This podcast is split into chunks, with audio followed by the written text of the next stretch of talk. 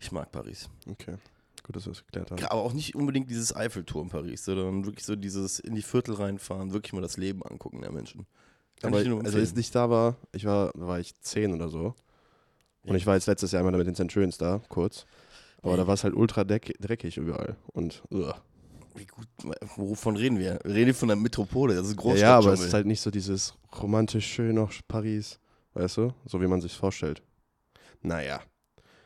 Guck mal, die schönsten Liebesgeschichten werden in den dreckigsten Straßen geschrieben. ja. Das ist doch, das kommt doch auf irgendein, das kommt doch auf irgendeine Zitatkachel, das kommt doch ins Buch. Ja, dann würde ich sagen, begrüße ich euch mal zu einer neuen Folge Football Wohnzimmer von Fokus. Fokus. Football. Ihr hört es an meiner Stimme, ich bin, ich bin belegt und ähm, Jan ist auf IR mal wieder. Also Janis hat es komplett rausgehauen. Ähm, gute Besserung da. Der äh, ist sehr, sehr traurig, dass er nicht hier dabei sein kann. Aber ähm, Ist so. Gute Besserung, mein Freund. Erhol dich gut, genau. trink schön viel Tee, lass dich pflegen, lass dir vielleicht ein, zwei, drei nette Nachrichten schreiben, dann wird das wieder. Genau, also ähm, er lässt Grüße ausrichten und der Zamarek und ich hier die Ehre, das zu zweit irgendwie zu machen. Ja. Und äh, gucken wir mal, wie ich das so hinkriege, so mit den, Jan ist ja doch noch der Überleitungsking. Ähm, das werde ich auf jeden Fall nicht hinkriegen, aber ich würde sagen, wir, ich habe jetzt den Elefanten im Raum einfach angesprochen. Ach, Valentin. Und wir wenn, machen das ist einfach sitz so. ich, wenn sitze ich ja hier und kann immer Genau. noch äh, mit meinen, meinen äh, Bildern, die ich ja gerne in, in Worten hier raushaue. Wir haben jetzt theoretisch ein Mikro über eigentlich, ne? Eigentlich ich können wir das Karl geben. Ich habe auch gesagt, eigentlich müsste man spontan Karl hier reinstecken. Nachdem er mir auf dem Weg hierhin, äh, weil Karl und ich äh, fahren äh, häufiger mal zusammen zu unserer Aufnahmestätte und da sagt der Karl heute noch zu mir, guck mal, da gucke ich jetzt so intensiv seit zwei oder drei Jahren Football, hab mir einfach die Lions damals ausgepickt und jetzt sind die so weit.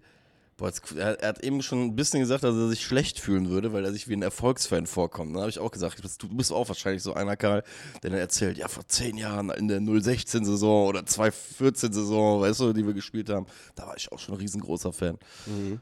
Kein Bandwagoner. Also wir versuchen Karl jetzt hier als, als äh, Traditionalisten Detroit Lions-Fan zu platzieren. Ja, Karl, du hast jetzt schon mehr AFC, äh, NFC Championships Game gesehen als ich als Cowboys-Fan. Ja, gesehen noch nicht.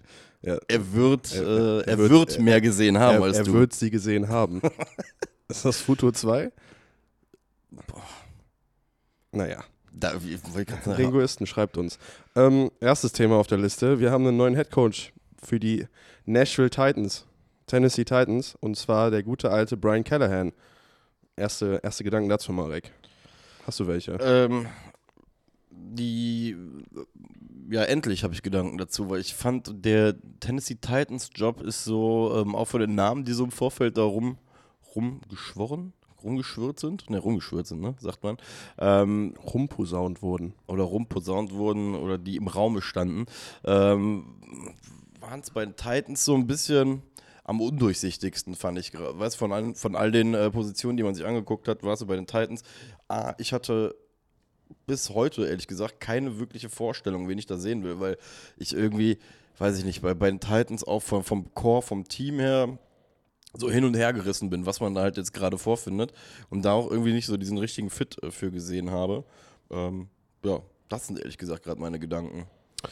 Ja, ja Brian Callahan ist ja ähm, der ehemalige OC der, ähm, der Cincinnati Bengals gewesen, ne? hat wie, mit Jungs wie Joe Burrow zusammengearbeitet, hat aber vorher auch schon Matthew Stafford, Derek Carr und Peyton Manning unter anderem trainiert oder war im Coaching-Staff mit drin.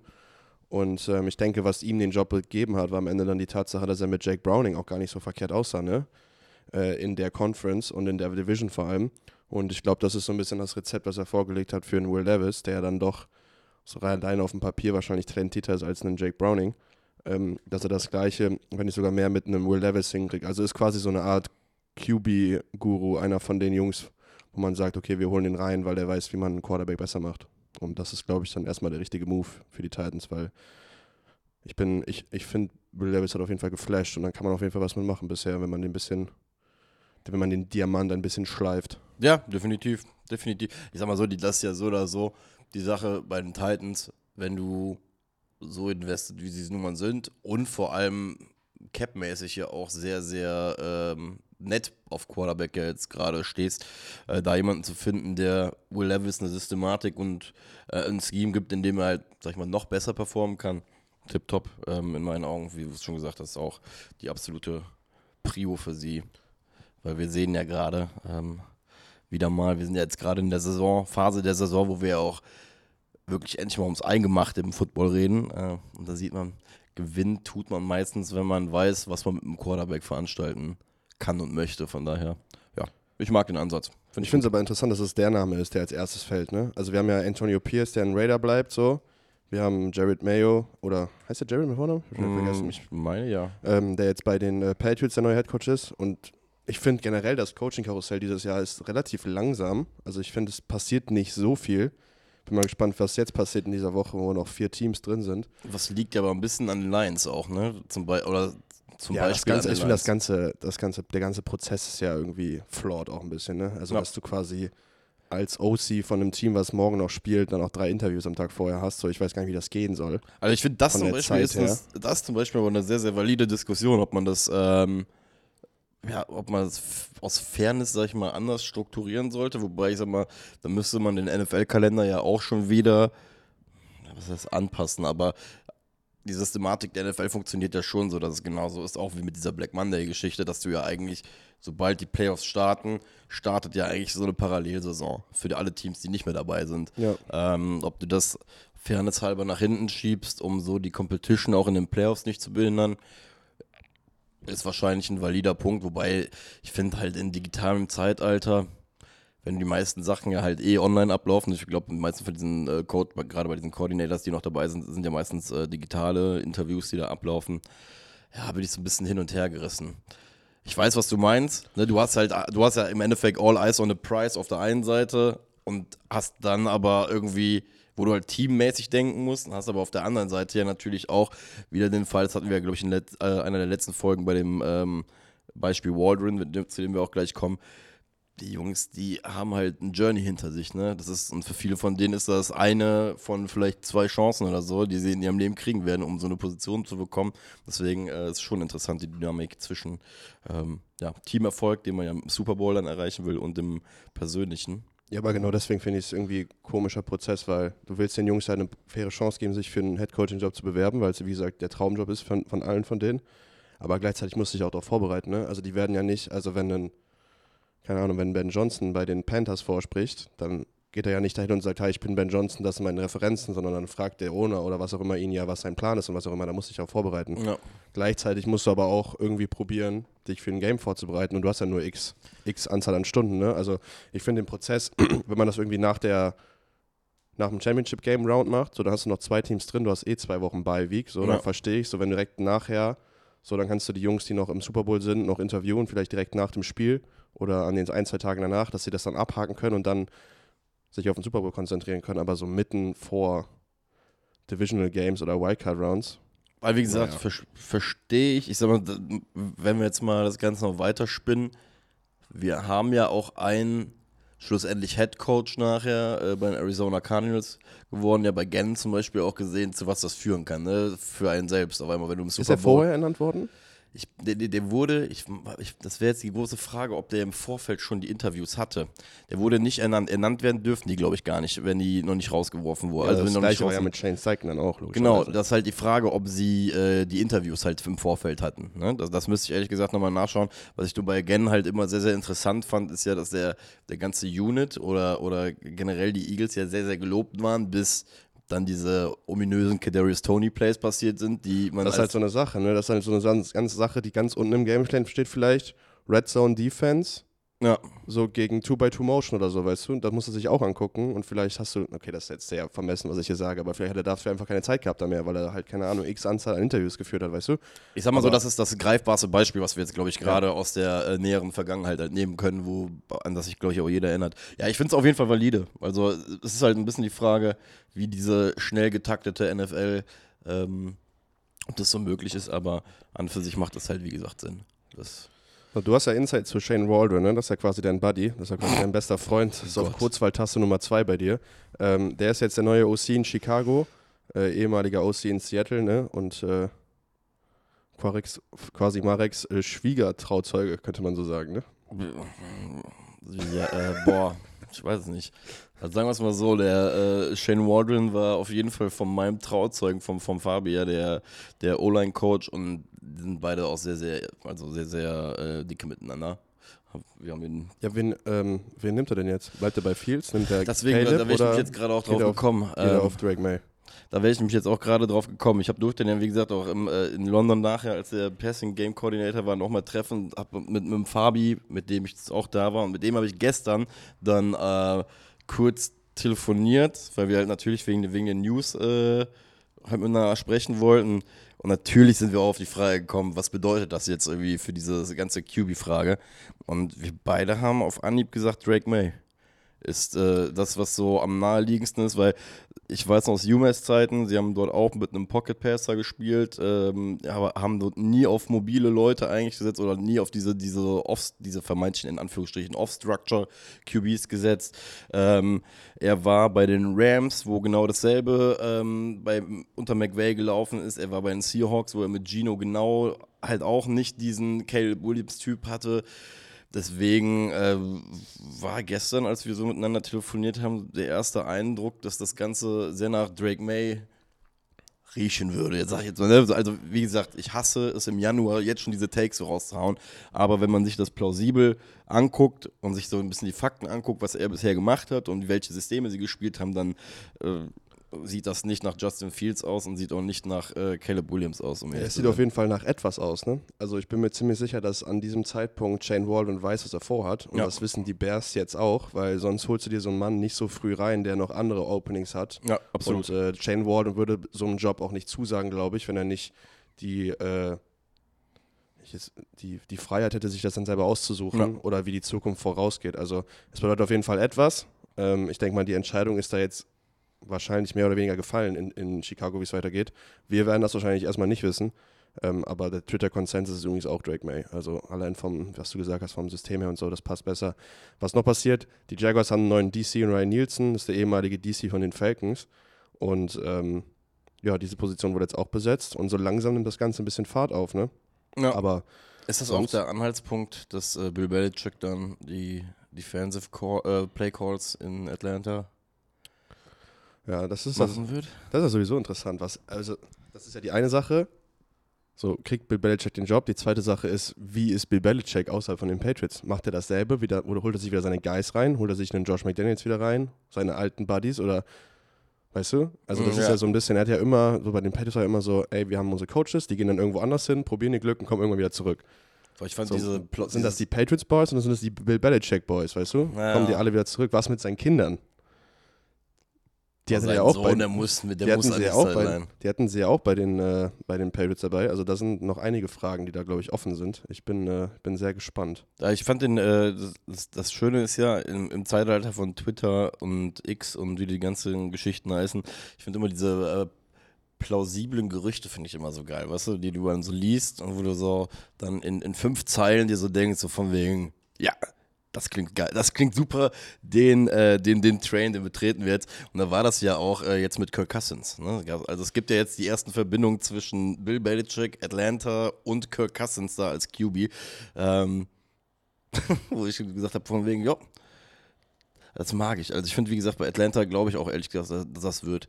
Äh, Arthur Blank ist ja auch rau- ausgeflogen zu ihm nach, nach Massachusetts, wenn ich das richtig gelesen habe oder richtig verstanden habe, zum zweiten Interview. Heißt, ähm, ja, die Falcons wissen, glaube ich, wen sie haben wollen. Ich finde es echt auch dahingehend wieder sehr, sehr ein schöner Full-Circle-Moment. Halt, wie gesagt, mit dem, mit dem äh, Super Bowl-Win, mit dem wahrscheinlich ikonischsten Sieg aller Zeiten, den Bill geholt hat mit den äh, Patriots, dass sich das Ganze dann jetzt äh, bei den Falcons wieder schließen wird. Und ähm, ja, ich mag's. Muss ich gestehen. Meinst du, die Fans sind salty noch immer deswegen? Die Atlanta Falcons-Fans? Also ich sag, wenn ich Atlanta Falcons-Fan wäre, wäre ich eher froh. Weil ich sag mal so, das Vergangenes kannst du jetzt eh nicht mehr vergessen machen. Das- das Ich eh sag dir aus eigener Erfahrung, es bringt nichts. Also Ja, wir haben eben. auch den Headcoach reingeholt von den Cowboys, Ach der so. uns jahrelang das Herz gebrochen hat. Hat nicht funktioniert, hat trotzdem verloren. Ja, Mike, with, Mike McCarthy, grüße ihn raus an der Stelle. Ähm, weiter so. Never change. Auch eine bizarre Situation übrigens, ne? dass die Cowboys so, also äh, muss ich auch gestehen, ich finde es jetzt geil, dass sie ihn jetzt behalten, aber so semi-offensiv nach außen schon kommunizieren, dass es keine Extension geben würde. Soll, dass beide halt quasi wissen, worauf sie jetzt im kommenden Jahr zulaufen. Deswegen äh, auch eine Sache. Die, die Offseason wird eh spannend. Ja, die Offseason wird sehr, sehr spannend. So, sollen wir loslegen? Ich überlege, Antonio Pierce finden wir gut, oder? Antonio Pierce finden wir. Wobei finden, ich finde semi gut, muss ich gestehen. Entschuldigung. Aber führ erstmal du aus, dann beende ich das Ganze. Ich finde, es hat sich, ähm, hat sich äh, abgedeu abgedeutet, abgezeichnet. Ange abgezeichnet, angedeutet, so. Das waren die zwei Wörter, die ich gesucht habe. Ähm, die hatten ja auch das, den, das Statement von ähm, Max Crosby zum Beispiel, dass wenn Antonio Pierce nicht da bleibt, dass er getradet werden will. Die Wante Adams hat sich auch relativ deutlich dazu geäußert. Also, ähm, es ist, wir dürfen, glaube ich, nie vergessen, es ist relativ hart in der NFL zu gewinnen. Und äh, wenn du es als Interim-Headcoach schon schaffst, so, warum, äh, warum nicht einfach ihm einen Shot geben? Ich glaube, die Raiders hatten letztes Jahr oder vor Josh McDaniels hatten die auch einen Interims-Headcoach, der relativ erfolgreich war. Und den haben sie dann äh, entlassen für Josh McDaniels. Also vielleicht hat sich der Owner auch gedacht, okay, ich habe den Fehler schon mal gemacht. Und hat vielleicht auch nochmal rüber zum Panthers geguckt, wo dasselbe auch so abgelaufen ist. So, und stell mal vor, du hast jetzt einen, einen Fan-Favorite als Headcoach. So, und den entlässt du jetzt und dann ja. holst du wieder einen rein und verkackst wieder. So, du bist gerade umgezogen, so, du willst langsam auch mal Fuß fassen. Ähm, also ich verstehe den Move auf jeden Fall.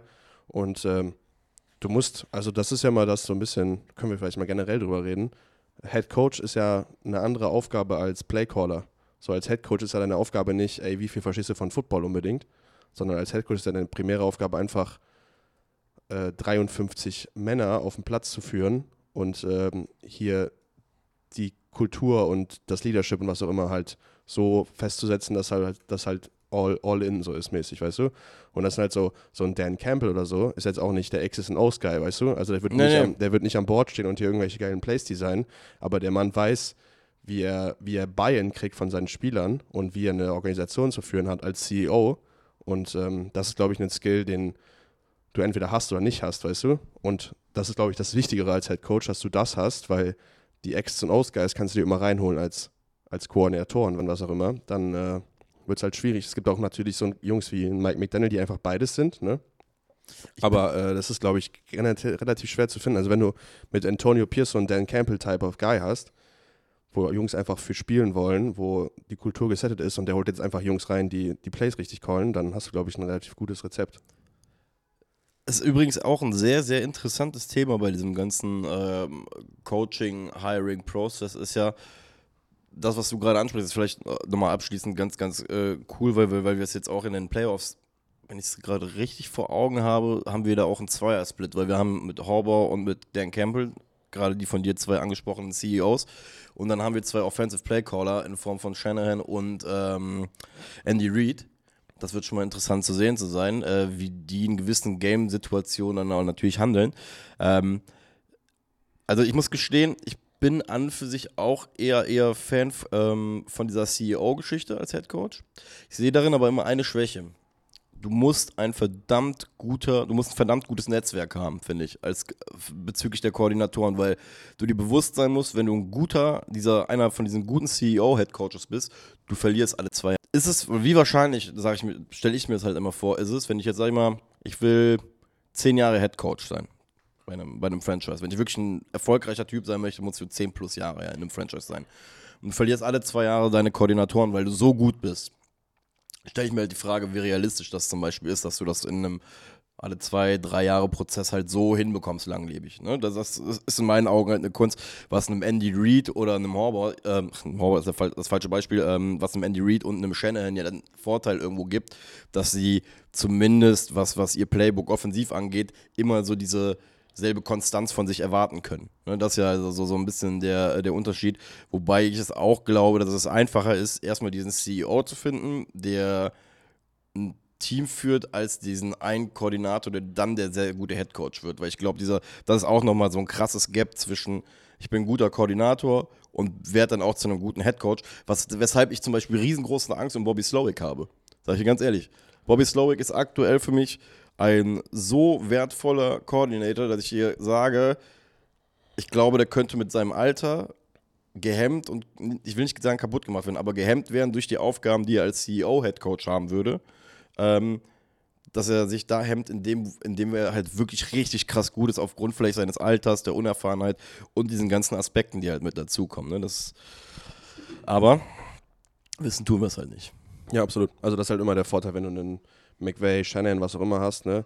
Du hast quasi die Edge des Systems, die bei dir bleibt, ne? Also egal wie viele Koordinatoren du verlierst, du hast quasi immer den, den Kopf, den Kopf der Schlange, der ist immer bei dir und du wirst immer wissen, okay, wir haben hier immer einen, einen System, was uns immer irgendwie eine Art von Edge gibt, egal wer jetzt hier OC ist, ja. weil wir haben immer das System quasi vor Ort, wohingegen, wo du schon gesagt hast, wenn du halt einen CEO-Guy hast, hast du halt wahrscheinlich auch viele andere Systeme, die immer wieder reinkommen und auch Spieler, die sich immer wieder anpassen müssen. Du hast gerade Bobby Slowick angesprochen, dann kommen wir doch direkt zum ersten Game, oder? Yes, sir. Erstes Playoff-Game diese Woche, die Houston Texans gegen die Baltimore Ravens. Ähm, die Ravens gewinnen das Spiel 34 zu 10 und ähm, es war ein knappes Spiel bis zur Halbzeit, da stand es 10-10 und dann äh, konnten die Texans nicht mehr punkten. Bobby Slowick konnte keine Punkte mehr aufs Board bringen mit CJ Stroud als Quarterback und die Ravens sind dann richtig heiß gelaufen. Erste Gedanken zum Spiel, Marek. Ähm, das Spiel war so lange offen, bis für die Texans zu viele äh, so Kleinigkeiten passiert sind, glaube ich, die ihnen dann dann nicht mehr die Möglichkeit gegeben haben, um diesen, diesen, halt einfach ein komplettes Spiel gegen die Ravens halt mitzugehen. Ne? Also ich glaube, der, der obergeordnete Eindruck war ja schon, erste Halbzeit wow, sie tun es schon wieder und sie, sie challengen schon wieder ein Team und, und auch nicht, nicht zu wenig. Ähm, und in der zweiten Halbzeit, muss ich ganz ehrlich sagen, war dann der Eindruck, okay, äh, die Adjustments klicken jetzt hier gerade bei den Ravens und vor allem nach der, war ja auch nach der, nach der Halbzeit, glaube ich, die ersten drei oder vier Drives, glaube ich, alle mit Punkten bei den Ravens, wo du dann gesehen hast, ey, da hat es geklickt und wo, wo einfach das Veteran-Team dann auch das, das, das, sag ich mal, in Anführungsstrichen Rookie-Team einfach besiegt hat, was auf dem Weg in meinen Augen dann auch noch den vermutlichen Keyplayer einfach verloren hat äh, mit Harris als Linebacker, der, ich glaube, die ersten Halbzeit permanent eigentlich nur die Aufgabe hatte, die ganze Zeit Lamar äh, zu beobachten und einfach die ganze Zeit zu mirror und zu gucken, was der halt macht. Ähm, das ist übrigens der Spieler, den wir auch in der letzten Folge gehighlightet haben aus diesem ähm, besagten NFL-Films äh. Der, die das war ja komplett raus. ich meine, der ist nachher komplett raus gewesen, oder nicht? Ich weiß es gar nicht. Ja, so viel, so viel passiert in dem Spiel. Ja, ähm, ja du hast es gerade schon angesprochen. Ähm, was, glaube ich, am Anfang dafür gesorgt hat, dass das Spiel so knapp war, war erstens der ähm, Punt-Return-Touchdown ne, der Texans. Ja, absolut. Also, wenn der nicht passiert, haben die Texans ja drei Punkte auf dem Board. Und das dürfen wir nicht vergessen. Das war ein Special Teams Play. Und äh, das zweite ist, glaube ich, und äh, das ist, glaube ich, das, was Lamar und äh, Todd Monken am Anfang sehr überrascht hat, weil es auch überraschend war, die Blitzrate der Texans. Also die Miko Ryans ist ja normalerweise ein Headcoach, der nicht viel blitzt. Und äh, er hat in der ersten Halbzeit aus 18 Dropbacks hat er Lamar 13 Mal geblitzt, das ist 72 Prozent. Und hat damit äh, 10 Pressures generiert und 3 Sacks mit Blitzen. Und ähm, das ist von Next Gen Stats die, äh, die Aussage. Und äh, die Miko Ryans hat vorher in, in einem Spiel äh, noch nie einen Quarterback über 50 Prozent geblitzt. Ne? Also das sind 72 Prozent hier, noch nie über 50 und das sind drei Saisons als defensiver Playcaller ne? bei den 49ers noch mit dazu berechnet. Also das war was, was keiner erwartet hat, weil es komplett gegen seine eigene Philosophie geht eigentlich. Und ähm, da sieht man dann, das ist eine klassische, was ich hier auch schon öfter angesprochen habe, entweder spielst du deine Assignments durch als Defense oder du guckst auf die Matchups. Und da hat anscheinend die Miko Ryans Matchups gesehen oder äh, Sachen gesagt, die wir hier auseinandernehmen können und genau das gemacht und es hat super funktioniert in der ersten Halbzeit, ne?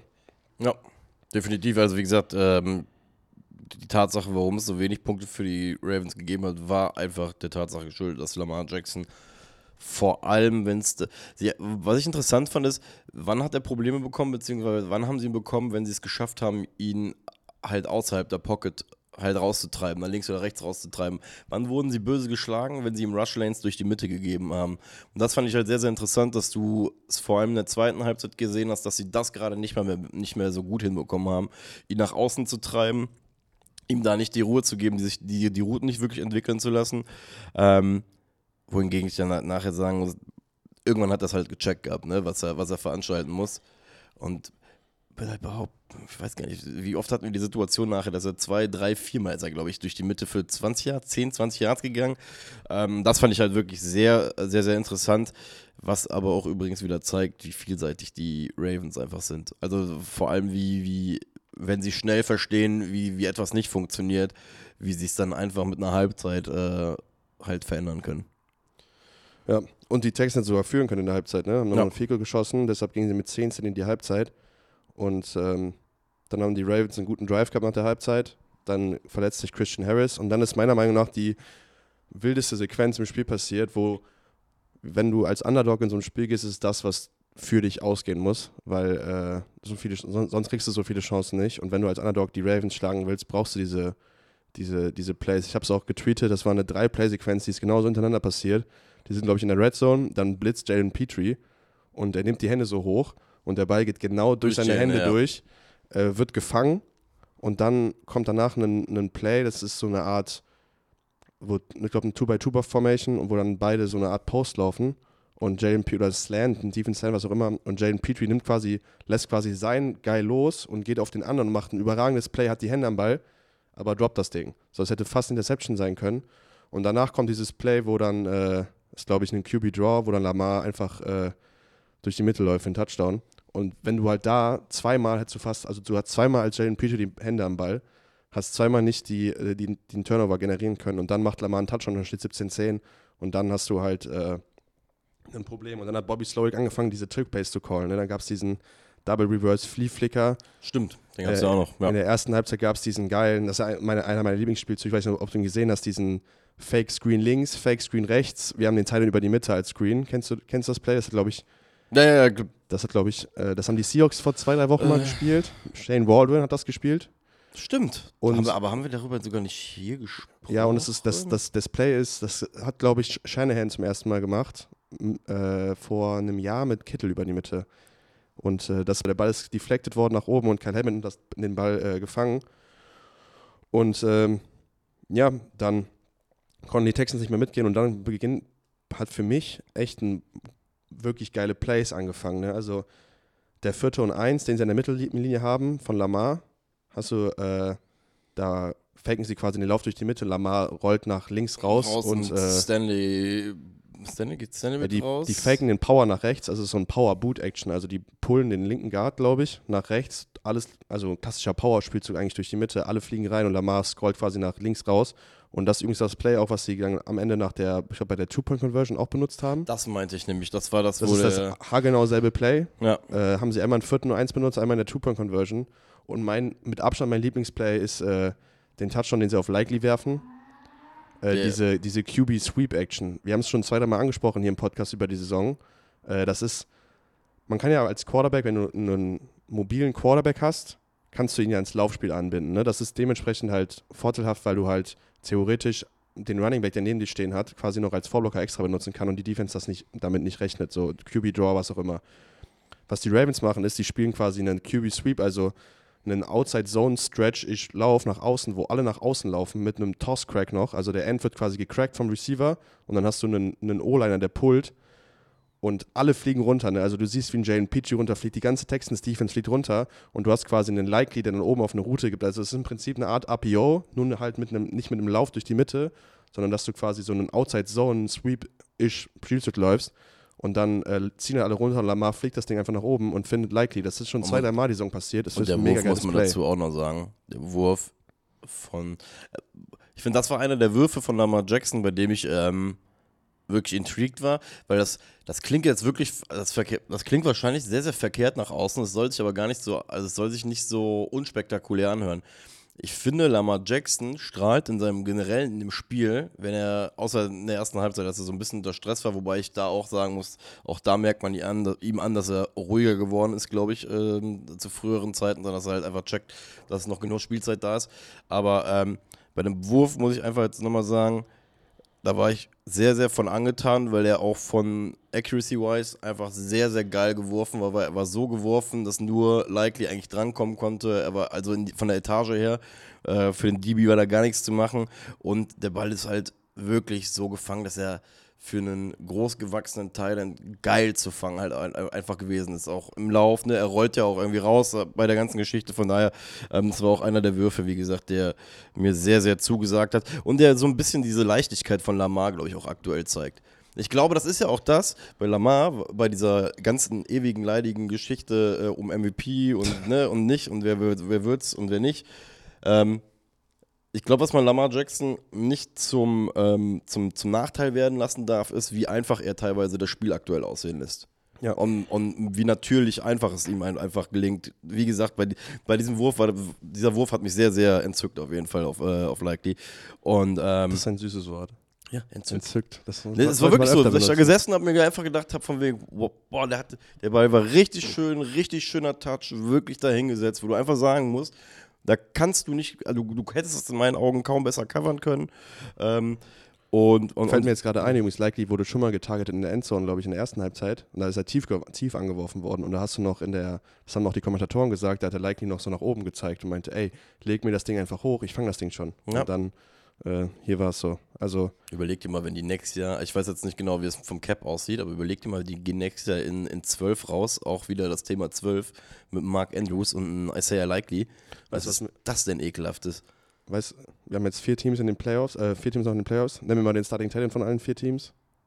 Kittel, Likely, äh, Kelsey und warte, wer spielt noch mit? Und äh, Laporta. Sind das, also wenn du jetzt Likely durch Andrews austauschst, vielleicht der wiederkommt, sind das die vier besten Titans, die es gibt in der NFL? Oder fehlt da einer? Nee, ne? ich, ich aus Comedy-Gründen hätte jetzt Kyle Pitts reingeworfen. Aber das ist wieder die Sache mit, mit Korrelation und Kausalität. Könnte man jetzt drauf, oder könnte man jetzt denken, ey, du brauchst einen Championship Tight End. Brock Browers willst du mir jetzt direkt äh, hier reinwerfen? Nee, ich, ich habe den Take gestern übrigens schon gelesen echt? irgendwie. Ich habe den Take auf. Äh, mir ist das heute Morgen beim Frühstück eingefallen, weil ich dachte mir so, ha, auf Twitter. Ich weiß aber, das Ding ist, ich kann jetzt fairerweise nicht sagen, weil das muss man bei, bei der Betrachtung auch wieder äh, beachten. Ich weiß nicht, ob es ein Fantasy-Account war, der, der da explizit drauf geachtet hat, aber ähm, der nämlich gesagt hat, von wegen, ey, an für sich, ähm, ein Teil, ein, ein Weltklasse-Talent gibt, das Gap zur Mitte hin einfach viel größer ist ja, als ja. Äh, bei Wide Receiver. Den, also ich, ich sehe den Ansatz, ich finde den interessant. Ähm, ich, ich habe da, hab da, noch keine Meinung zu, ehrlich gesagt. Ich yeah. habe hab, hab das gesehen und dachte mir so, das ist auf jeden Fall ein Faktor. Aber ich glaube, dass jetzt als den Fakt, wie gesagt, ist es nicht passiert, das ist einfach ein Gehirn, Gehirngespenst von mir. Aber es gibt ja immer Leute, die dann sagen, äh, man guckt sich die vier Quarterbacks an, die noch da sind, und dann probiert man daraus herauszufinden, ob das jetzt der neue Weg ist, um Super Bowl zu kommen. Die Giants haben sich das so wird ein, Das wird eine Sache sein, wo Leute, glaube ich, denken, okay, du brauchst einen Championship Tight End, du brauchst einen Difference Maker auf Tight End. Wenn du dir die Teams anguckst, was haben die alle gemeinsam? Also das ist wahrscheinlich das Einzige. Ja. Was, haben, was haben alle Teams gemeinsam, die gerade da sind? Haben alle einen Dude. Vor allem, das, ey, ach, ja. fällt mir gerade noch ein, äh, auch eine, eine lohnenswerte Info, die Lions haben jetzt zwei. Ja. Zach Ertz Stimmt. ist ja. Das ist passiert, wir haben es gecallt. Der, der Ring Chaser. das muss man auch mal sagen. Das muss man sagen. Hat der schon einen Ring? Fall, äh, mit den Eagles hat er doch einen. Müsste der einen haben, oder nicht? War der da nicht schon bei den Cardinals? Nee. Ach so, nee, stimmt. Nee, nee, mit den nee, Eagles, nee, mit, den ersten müsste der geholt haben mit Falls. Ähm, den ersten, den einzigen. Ähm, genau, also die haben noch zwei.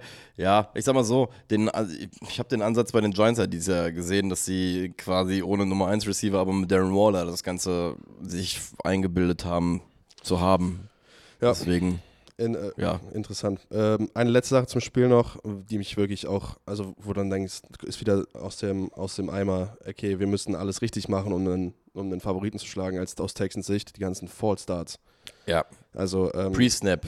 Pre-Snap ne, Penalties ne, waren irgendwann sieben, ich glaube am Ende des Spiels waren es zehn. Es kann sein, dass es nicht genau zehn waren, aber die Texans hier mit wirklich auch Jungs wie ein Tanzel oder so, also eigentlich Veteranen, immer wieder Offside gesprungen und äh, dann bist du halt wirklich immer hinter den Sticks, wie man so schön sagt, ne? Ja, safe.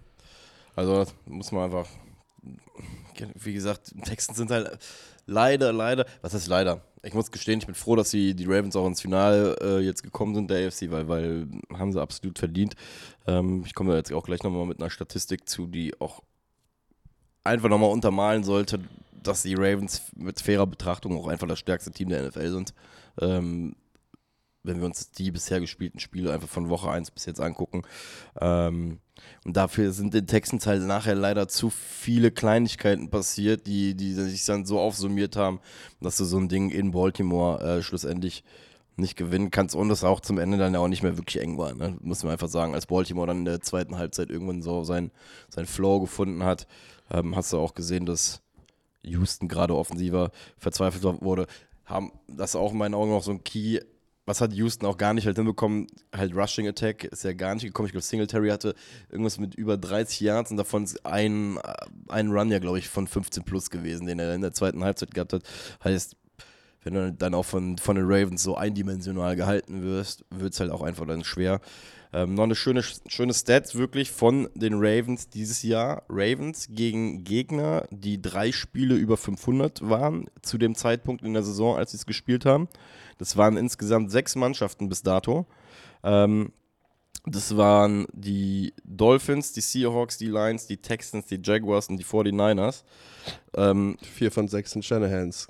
Ja, und ich guck mal, fangen wir jetzt mal an. Dolphins mit 37 Margin besiegt, also mit 37 Differenz. Seattle damals mit 34 Differenz besiegt. Die Detroit Lions mit 32 Differenz besiegt. Die Houston Texans jetzt mit 24 Differenz besiegt. Die Jacksonville Jaguars damals mit 16 Differenz besiegt und die 49ers mit 14 Punkten Differenz besiegt. Also wir reden ja oftmals in der Regular Season von dem, äh, hier gerade bei den Miami Dolphins hatten wir das ja zum Beispiel das beste Beispiel, wie, wie der, deren Rekord gegen Teams under 500 äh, Teams war und wieder gegen über 500 Teams war. Und da haben wir ja festgestellt, okay, sie zerpflücken jeden, der quasi nicht geradeaus laufen kann und haben aber Riesenprobleme gegen die Teams, die nur einen Winning Record haben. Deutsche, deutsche Dallas Cowboys. Ja, und wir, ja, quasi. und wir reden jetzt hier gerade bei den Ravens ja nicht nur von dem Fall von sechs Mannschaften, die über 500 sind, sondern die drei Spiele über 500 zu dem Zeitpunkt waren. Und drei Spiele über 500 zu sein in der NFL ist. Ähm, ja, das hat glaube ich 32 Offensive Yards und die Ravens 220 oder so. Also wirklich, das hat gar nichts mehr funktioniert. Und du hast auch diese, diese First Down Runs, sind auch immer für Null gegangen gefühlt. Ich habe die ganze Zeit gesagt, okay, gedacht, Bobby Slowick, der settet, der settet hier was ab, weißt du. Also immer diese Runs durch die Mitte, irgendwann kommt der tiefe Play-Action-Shot, aber sie haben ihn irgendwie nie, nie anbringen können, richtig. Und äh, was du jetzt gesagt hast, waren noch vier von den sechs waren noch Shanahans, ne? Also nur die, nur die Jaguars und die Lions, ne? Alle anderen vier. Do Slowick. Slowick, Dolphins, 49ers. Da fehlt ein Team noch. Äh, eins fehlt gerade noch. Wir haben äh, Seahawks. Seahawks auch Shane Walden, ja, das meine ich. Ja. So. Und, und, stimmt, stimmt, LA, richtig. Und das ist die Sache. Ähm, ich habe, glaube ich, einen Tweeter von, von Peter Schwelger zu gesehen. So, das ist so das, was ich richtig geil finde, ne? dieses Abnerden in den Coaching-Trees und so. Wir hatten ja jetzt die Bewegung von dem, von dem Vic Fangio-Tree auf der Defense, ne? dieses Two-High-Quarters-Look-Ding. So, weil das so das, das Ding ist, um die Shannon Offense zu stoppen, die gerade so Vor Vorlauf nimmt in der NFL. So, und jetzt hast du, merkst du langsam, dass dieses System an ihre Grenzen kommt. Und jetzt hast du einen Mike McDonald da stehen, der jetzt schon vier oder in vier von sechs Teams oder die vier besten Teams, die dieses System spielen, so außer gegen die Rams, da Rams war ja ein Shootout mit den, äh, mit den äh, äh, Ravens, ne? Also das Spiel gegen die Rams war ja ein relativ enges Spiel. Wenn wir das mal ausklammern, hast du jetzt hier einen Playcaller defensiv, der anscheinend eine Antwort gefunden hat, ne? Oder eine irgendeine Art von Antwort. Ja. Und ich glaube, Peter Schrager hat es getwittert. Er meinte, ich wünsch, würde den so, so gerne in Seattle sehen, weil dann hast du nämlich einen McVay, gegen den zweimal im Jahr spielt und einen Shanahan, gegen den zweimal im Jahr spielt, ne? Oh. Und das ist für, eine, für die Seahawks, glaube ich, der Guy. Edge, ja. Der Guy und äh, fand ich sehr, sehr zutreffend. Würde mich überhaupt nicht wundern, wenn das passieren würde, weil das ist, glaube ich, so eine Art äh, Arsch auf Eimer-Ding, weißt du, es passt einfach. Ja. Wenn, ich, wenn ich das erste Mal, dass wir es sehen, fand ich, fand ich sehr, sehr interessant. Also den Gedankengang finde ich sehr, sehr, also finde ich sehr, sehr nice, weil sind wir, sind wir mal ehrlich, die Franchises gucken ja oftmals auch bei diesen Hiring-Geschichten erstmal aus ihrer Division-Sicht ja, raus. Du musst, ne? du musst die Division ja gewinnen. Das, ne? das, das, ist der erste Schritt in meinem Teambuilding.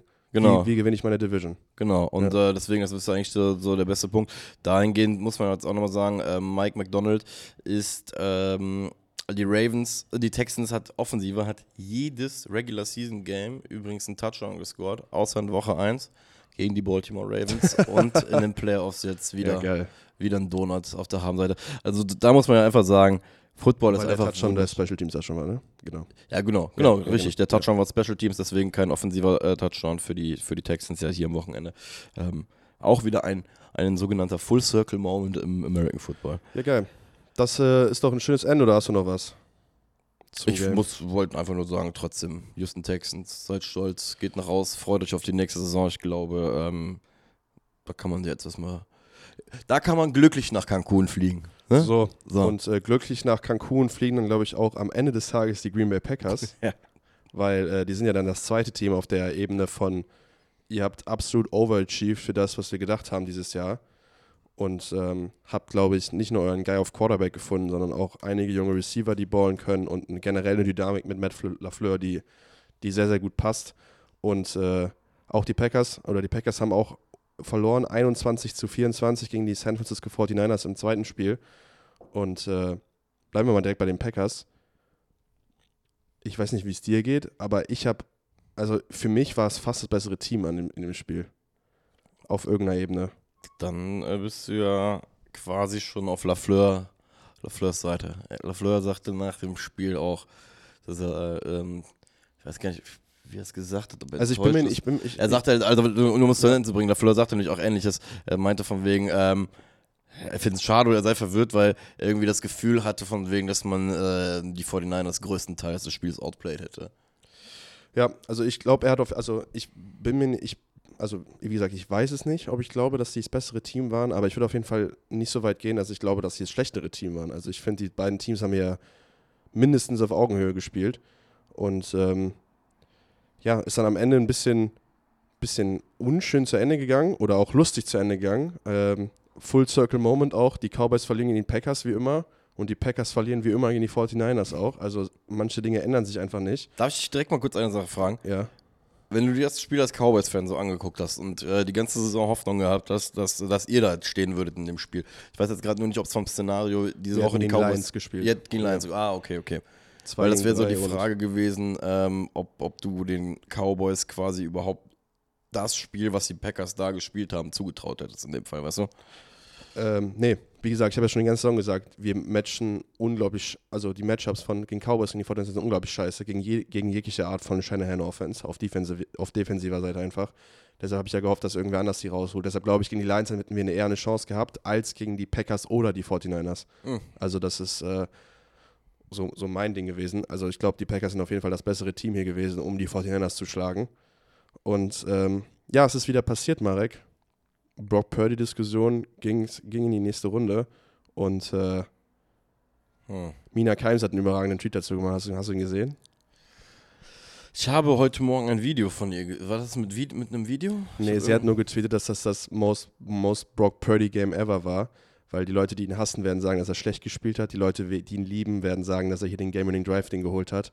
Und äh, das war das perfekte Spiel, um diese Diskussion weiter anzuheizen. Das so. große Problem an der ganzen Diskussion direkt, ne, um es jetzt auch nochmal in den Raum zu werfen, ist ja, dass sich immer irgendeiner von diesen größeren Namen dazu berufen fühlt, ein Take oder in dem ich fand, dieses Mal hast du es ja gesehen, was ja einfach eine, eine Zitatkachel, glaube ich, oder, oder ein Bild von The äh, Athletic, die das sehr, sehr heroisch aufgebaut haben, das Ganze. Hier, ich glaube, glaub, die haben das bezogen auf den Comeback Drive, ne? Und, und, und ja. dann gesagt, quasi, dass das jetzt äh, der, der Punkt war, um, um zu beweisen, dass Brock Purdy ein, ein, absoluter Superstar ist.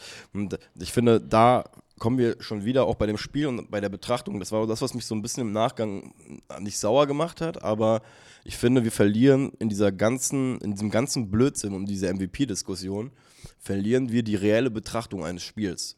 Was da in dem Moment passiert, weil wir reden immer noch über die San Francisco 49ers, die mittlerweile seit sechs Jahren oder sieben Jahren versuchen, mit diesem, seitdem der, der John Lynch, muss glaube ich seit 2017 da sein, der GM, seitdem sie dieses Team aufbauen, versuchen sie, den Super Bowl zu holen. Die versuchen nicht ihren Quarterback zu finden, der MVP wird. Ähm, ich, natürlich existiert diese ganze Diskussion, aber ich finde, diese Diskussion wird nicht diesem Spiel gerecht, so wie das gelaufen ist, weißt du? Und, und, und das einfach so dieses riesengroße Kernproblem, was ich da ähm, halt mit dieser Debatte auch gerade zu diesem Spiel halt einfach habe, weil sind wir mal ehrlich, es geht hier gerade nicht darum, um, um zu herauszufinden, ob Brock Purdy ein genauso gutes Spiel wie Lamar Jackson hatte oder, oder wie, wie Patrick Mahomes, sondern ob die San Francisco 49ers, und das für mich der viel größere Punkt ist, die San Francisco 49ers recht überraschend einfach wirklich von der Schippe gesprungen sind hier in einem Ausscheiden. Und das ist für mich der irgendwie der viel, viel größere Punkt, weil auch ein Brock,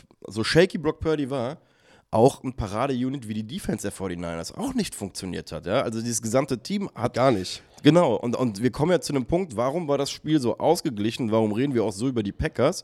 Weil wir das Gefühl hatten, dass die Packers und die 49ers auf einem ziemlich selben Level gespielt haben. Was uns ja aber zeigen sollte, dass die 49ers von ihrem Grundniveau auf jeden Fall einen schlechteren Tag hatten als die Green Bay Packers. Aber als Gesamtteam, nicht als Brock Purdy. Ja. Und äh, das ist halt für mich die Geschichte des Ganzen, ne? Weil, und, und wie gesagt, wenn die Leute jetzt meinen, Woche für Woche, weil, also wenn, wenn die Leute meinen, jetzt Sonntagabends schon wieder sich darüber unterhalten zu müssen, ob zwei Quarterbacks ein dasselbe Spiel gespielt haben, die noch nicht mal in derselben Conference gerade spielen, im selben Bracket unterwegs sind und nicht, nicht mal geduldig sein können, dass das Szenario vielleicht wirklich in drei Wochen passiert, dass sie einfach gegeneinander spielen. Ey, dann, also we weißt du, das halt, Ja. ich finde das halt einfach so ein bisschen so, ich finde es schade, einfach mittlerweile. Absolut. Also ich finde, ich will dann nur zwei, drei Sätze zu Ja. sagen und dann können wir auch aufs Spiel gehen, weil ich glaube, wir müssen einmal kurz drüber reden. Gerne. Ähm, wir haben ja hier als Podcast, glaube ich, immer die relativ klare Haltung angenommen. Es gibt eine Welt zwischen MVP und System-Quarterback. Und da haben wir ihn ja von Anfang an eingeordnet. Dazu kam mein Rant, den ich vor ein paar Wochen gemacht hat. Und ich finde, man hat es genau hier gesehen. Und wenn ihr euch noch erinnert an das, was ich damals gesagt habe, ist, dass Brock Purdy vom, als Passer sehr, sehr gut aussieht, dass er aber immer wieder dieses Turnover-Worthy Play hat oder diese sehr hohe Turnover-Worthy Play-Rate, die ihm halt früher oder später in den Fuß schießen wird, weil er halt einfach mit seinen Limitationen, die er hat, das halt irgendwie wegmachen muss, was er halt einfach wahrscheinlich nicht kann, weil er halt in dem Sinne limitiert ist so. Und ich finde, genau das haben wir jetzt gesehen. Er, hat, er wirft hier fast einen Pick am Anfang, kommt das ganze Spiel nicht richtig rein, hat dann aber am Ende, und da müssen wir sagen, macht einen Game-Winning Drive, wo er Bälle auf einen Conley wirft, auf einen Jennings und dann alle Leute, die draußen sitzen, die dachten, oder wo dann auch mal meiner Meinung nach angebracht werde, zu sagen, ey, der wirft hier auf einen Conley und einen Jennings. Ja. Der wirft jetzt hier nicht auf einen Ayuk, obwohl der auch einen Ball gefangen hat, und einen Debo. Debo war das ganze Spiel raus. War das, So. der Conny, war das der Conny-Ball, der Ball über die Mitte, wo der den Linebacker so. nee, das war Jennings. Das war ein überragender Ah, Pass. Der Pass muss ich zum Beispiel auch sagen. Da, da habe Ja. ich wieder auch wieder gesessen. Das, war- da hatte ich so ein bisschen meinen diesen, äh, das, was ich bei Lamar mit der Leichtigkeit hatte, hatte ich da in dem Moment, wo ich gesagt habe, huh, Ja. du, hast, du hast diesen Flash, halt genau das, was du eigentlich sagst. Neben, also was man ja Brock Purdy da schon mal zusprechen kann, neben seiner Turnover, äh, Turn, Turnover-worthy Plays oder äh, so shaky wie er war, ähm, er hat ja zumindest die Ability, sich nicht komplett einzugraben in dem Moment und dann halt, wie du schon sagtest, in diesem entscheidenden Drive so einen Ball zu werfen, ne? Weil, und, Genau. und den Ball mit der Velocity dahin zu bringen, muss man einfach sagen, das ist groß. Und der tiefe Out auf Conley, den er wirft, ne? Das ist auch, wenn Jan, wenn Jan jetzt hier wäre, würde er sagen, das ist mit einer der schwierigsten Würfe, die du machen kannst, outside the numbers zu werfen, im Regen. Äh, so ein Timing-Wurf direkt auf die Face Mask, so, dass du danach auf Out of Bounds gehen kannst. Also ich finde, ähm, ne, diese Welt zwischen MVP und System-Quarterback ist irgendwo zwischen Top 8, 12 Quarterback. Und ich finde, da können wir ihn nach wie vor einordnen und das ist auch vollkommen okay. Wir dürfen immer noch nicht vergessen, der Mann spielt sein zweites Jahr, kommt von einer Ellbogen-OP zurück, ja. Hat es, glaube ich, gerade. der man übrigens gesagt hat, ähm, wo Ja. man sich nicht sicher war, ob der bis zum Wochenstart 1 fit sein Genau. will. Ne? Und äh, ich finde, müssen wir die, also das ist, glaube ich, die Sache, immer wenn Leute Brock Purdy verteidigen, sagen, dass er gut ist, dass Leute mal direkt denken, es geht um MVP und andersrum ist genauso. Ich finde, man kann einfach sagen, der Mann hat in einem Playoff-Spiel, wo die Bedingungen scheiße waren, wo sein Nummer 1 Receiver rausgefallen ist, im, im zweiten Play gefühlt, hat er ein Team geschlagen, das vorher die Cowboys blamiert hat, so. Und ähm, da kann man ihm, denke ich, den Credit zugeben oder zugeben, den er verdient hat dafür auch, ohne direkt ihn zu sagen, dass er Lamar Jackson ist und dass sie alleine hingekriegt hat. Ne? Also da ist, glaube ich, ein, ein Mittelweg einfach zu finden, der, der cool ist. Und ich habe mich wirklich, ich habe es dir auch geschrieben, ich freue mich einfach, dass er diesen Game-Winning Drive hingekriegt hat, einfach genau, damit man das, damit man diese Box ihm auch mal streichen kann, so von wegen, dass er, dass er nicht klatscht ist und sich erinnert an den, an den Browns, an das Browns-Game war es, glaube ich, was erste Spiel, was sie verloren haben, ne? ja, Da hat er ja auch den Game-Winning Drive noch gemacht und dann wurde das Goal verschossen, ne? Da und dann haben sie das Spiel verloren. stimmt, richtig. Und da war's ja, das war ja auch das andere Regenspiel. Also ich denke, wir können, wir haben jetzt hier gesehen, im Regen, äh, gegen äh, im Regen Brock Purdy ohne seine Anspielstation ist nicht die beste Option, die du haben kannst in der NFL. Ähm, aber gleichzeitig, ich finde es immer schade, dass wir immer Double Down bei ihm, weißt du? Wenn er gut spielt, sind es die Playmaker und wenn die Playmaker rausgehen, ist er nicht gut wegen den Playmakern, weißt du? Ja, ja. So, bei jedem anderen würde es sagen, okay, er hat seine Playmaker nicht, äh, deshalb würde er auch schlechter spielen, so wie es jeder Quarterback macht in der NFL. Aber bei Brock Purdy wird es immer in das Narrativ gedreht, was gerade passt, um ihn schlecht zu machen, weißt du? Und ich finde, wir können einfach mal hier sitzen und sagen, ey, Siebtrunden-Pick, du spielst gerade, du hast noch nie ein Playoff-Spiel verloren. Ey, ich zieh den Hut von dir, Digga, und mach weiter so. So, und das ist, ja der eigentlich, Punkt, ne? das Einfach- wundert mich tatsächlich, weil das ist ja eigentlich die Underdog-Story, die jeder so liebt, ne? Also, wenn ich dir sagen würde, einfach mal Blanco, einen Siebtrunden-Pick in seinem zweiten Jahr für zum zweiten Mal in Folge ein Team ins NFC Championship Game, so, da würdest du sagen, ey, sign me, sign me up, weißt du, was Weißt du, was das große Problem, glaube ich, heutzutage ist? Dass wir, und da regt der Jan sich ja zum Beispiel bei dieser äh, Pre-Draft-Geschichte ja zum Beispiel mal auf, dass wir den Leuten ein quasi immer so Namen zudichten. Und was mal bei Brock Purdy halt immer der Fall gewesen ist, und ich glaube, das ist auch die große Problematik bei dem Namen, ist, dass er immer mit Tom Brady in, irgendwie in Bezug gesetzt worden ist aufgrund seines niedrigen Draft-Stocks, weißt du, weil, weil Brady ja auch irgendwie 5, 6 Runden-Pick war, ähm, er als Mr. Irrelevant auf einmal irgendwo aus der Ecke kam und wir leben ja in so einem bescheuerten Zeitalter, wo man merkt es ja auch jetzt gerade, dass wir sehr, sehr wöchentlich sehr, sehr unterschiedliche Narrative einfach äh, durch die Gegend posaunt werden. Und dass das ja auch ein sehr, sehr großes Problem bei der ganzen Geschichte ist. Und ich glaube, das ist halt auch so die Sache. Wir gehen ja einfach hin und versuchen, wir versuchen ja eigentlich alte Geschichten immer wieder neu aufzuwärmen, nur mit neuen, neuen Personen, weißt du? Wir lassen die Leute ja im Endeffekt gar nicht Block Purdy sein. Das ist halt, ne, da müssen wir einfach mal ehrlich sein. Wir lassen so einen Block Purdy, wir geben ja ihm ja gerade gar nicht die Chance, ähm, sich irgendwie seinen eigenen Stempel zu entwickeln, weil, ich, weil die Bewertungsschablone für den Jungen ehrlich gesagt ja auch nicht so ganz fair ist. Nee. So, auch nochmal da für Draftstock. Ein Draftstock, den suchen die Jungs die sich zwar nicht selber aus, aber der sollte im Nachgang trotzdem dann auch, auch die, die, also die Bewertungsgrundlage sollte nachher auch fair bleiben. Ne? Also wenn ich ein Mr. Irrelevant bin, dann, war, dann sollte ich auch nachher in der Bewertungsskala Mr. Irrelevant bleiben. Von daher, ähm, keine Ahnung. Wie gesagt, ich glaube, das ist eine Sache, die äh, die Football-Community so oder so noch. Ähm, ich will jetzt gar nicht wie so, so, ein, so, so, ein alter Lehrmeister klingen, aber das ist eine Sache, die halt eh auffällt, dass, äh, ja, wie du schon gesagt hast, es, es gibt, nicht, nicht nur, nicht, gibt nicht nur die eine und die andere Meinung, sondern es gibt auch sehr, sehr viele in der Mitte, glaube ich. Und das, das sollten wir, glaube ich, auch nochmal akzeptieren bei der ganzen Geschichte. Von daher. So, naja. haben wir das Thema abgehakt. Wollte ich gerade sagen. Reden wir über das Spiel. Ähm, na, ich habe es eben schon angesprochen. Äh, der erste Drive der, der Packers, die haben übrigens wieder den Ball genommen, ne? Die ja. haben wieder sich den Ball genommen, äh, haben einen sehr, sehr guten Drive und äh, dann gibt es einen Pass-Breakup von Ward und die Packers machen nur einen Goal in der Red Zone, ne? So, und dann kommt das Turnover-Play von Purdy zu Savage. Äh, Daniel Savage, der letzte Woche noch den Pick 6 hatte gegen die Cowboys.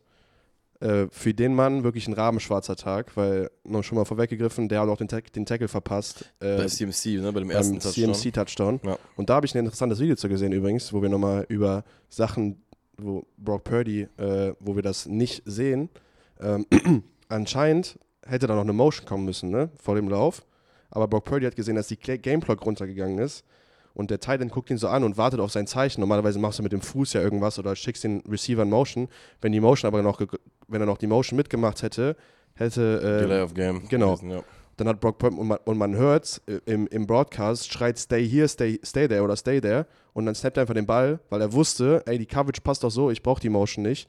Der Lauf wird auch so erfolgreich. Und das sind so kleine Sachen, wo man einfach merkt, wie, und man sagt, die sagen es in Amerika cerebral, also wenn du halt ein Quarterback bist, der nicht unbedingt mit seinem Arm schlägt, sondern halt mit dem Verstand, den du hast und wie du die Coverage liest, wie gut er das einfach macht, ne? Also da, da direkt mal der Punkt zu, also das fand ich sehr, sehr interessant. Und äh, ja, dann steht es irgendwann 7-6 zur Halbzeit, glaube ich, ne? Wo, ja. Und wir dürfen wir nicht vergessen, die 49ers hier auch einen Filko, Filko geblockt, äh, geblockt worden, ne? Da, wobei ich, da, da muss ich zum Beispiel sagen, da war ich nicht so ganz einverstanden mit Brock Purdy, mit der Entscheidungsfindung bei dem dritten und eins vorher. In meinen Augen verschenkt, ist das einer der Kritikpunkte. Fühl mich mal durch, ich hab's gerade nicht ähm, Das ist dritter und eins, sie sind an der, es müsste so 35, 40 gewesen sein. Das war genau der Spot, wo sie auch nachher gekickt haben. Ähm, und den Kick dann verschossen haben. Und er wirft ähm, eine Corner-Route raus, aber über, über die übersegelt auch. Die geht vollkommen ins Aus, aber es gibt auf dem Crosser, gibt's, ich weiß leider gerade nicht mehr genau, welcher Receiver das ist, gibt es einen Receiver, der halt in die Mitte ins Feld komplett blank gelaufen ist und das wären nochmal so 15, 20 Yards gewesen, die man hätte holen können. Hätte das Timeout, hatten sie halt auch noch auf der, ähm, auf der Uhr, wenn ich das richtig gesehen habe. Von daher, da war ich so, so, ja, ähm, das waren vielleicht die drei Punkte, die ich jetzt nicht unbedingt auf den Kicker geben würde. Klar, ne, es sind immer noch ja. 48 Yards, in heutigen Zeiten sind 48 Yards, wobei es ein offenes Stadion, darf man auch nicht vergessen. Es hat auch gut geregnet während des Spiels, immer mal wieder. Gerade bei ja, das ist immer die Frage bei geblockten Kicks, ne? ist es der Kicker, der zu tief schießt oder ist es die Protection, die nicht gehalten hat? Ne? Das ist immer das ewige, das ewige Argument. Eben, da kann man halt mal gucken. Ja. Nur wie gesagt, ich empfehle jedem, ähm, da vor diesem Play gerne nochmal äh, nachzuschauen, weil wie gesagt, ich war so ein bisschen irritiert über, über, über die Entscheidungsfindung von Brock Purdy in dem Moment, weil ich finde, äh, da hättest du dir, hättest du deinem Kicker auf jeden Fall nochmal ein bisschen Luft geben können. Ja. Übrigens, so gut und so toll und so krass wir hier die Shanahan-Systeme loben, was die alle wirklich gemeinsam haben, ist das katastrophale Time-Management ne? und Timeout-Management. Also hier Shanahan vor der Halbzeit auch wieder äh, fragwürdiges Operational Management, was das angeht.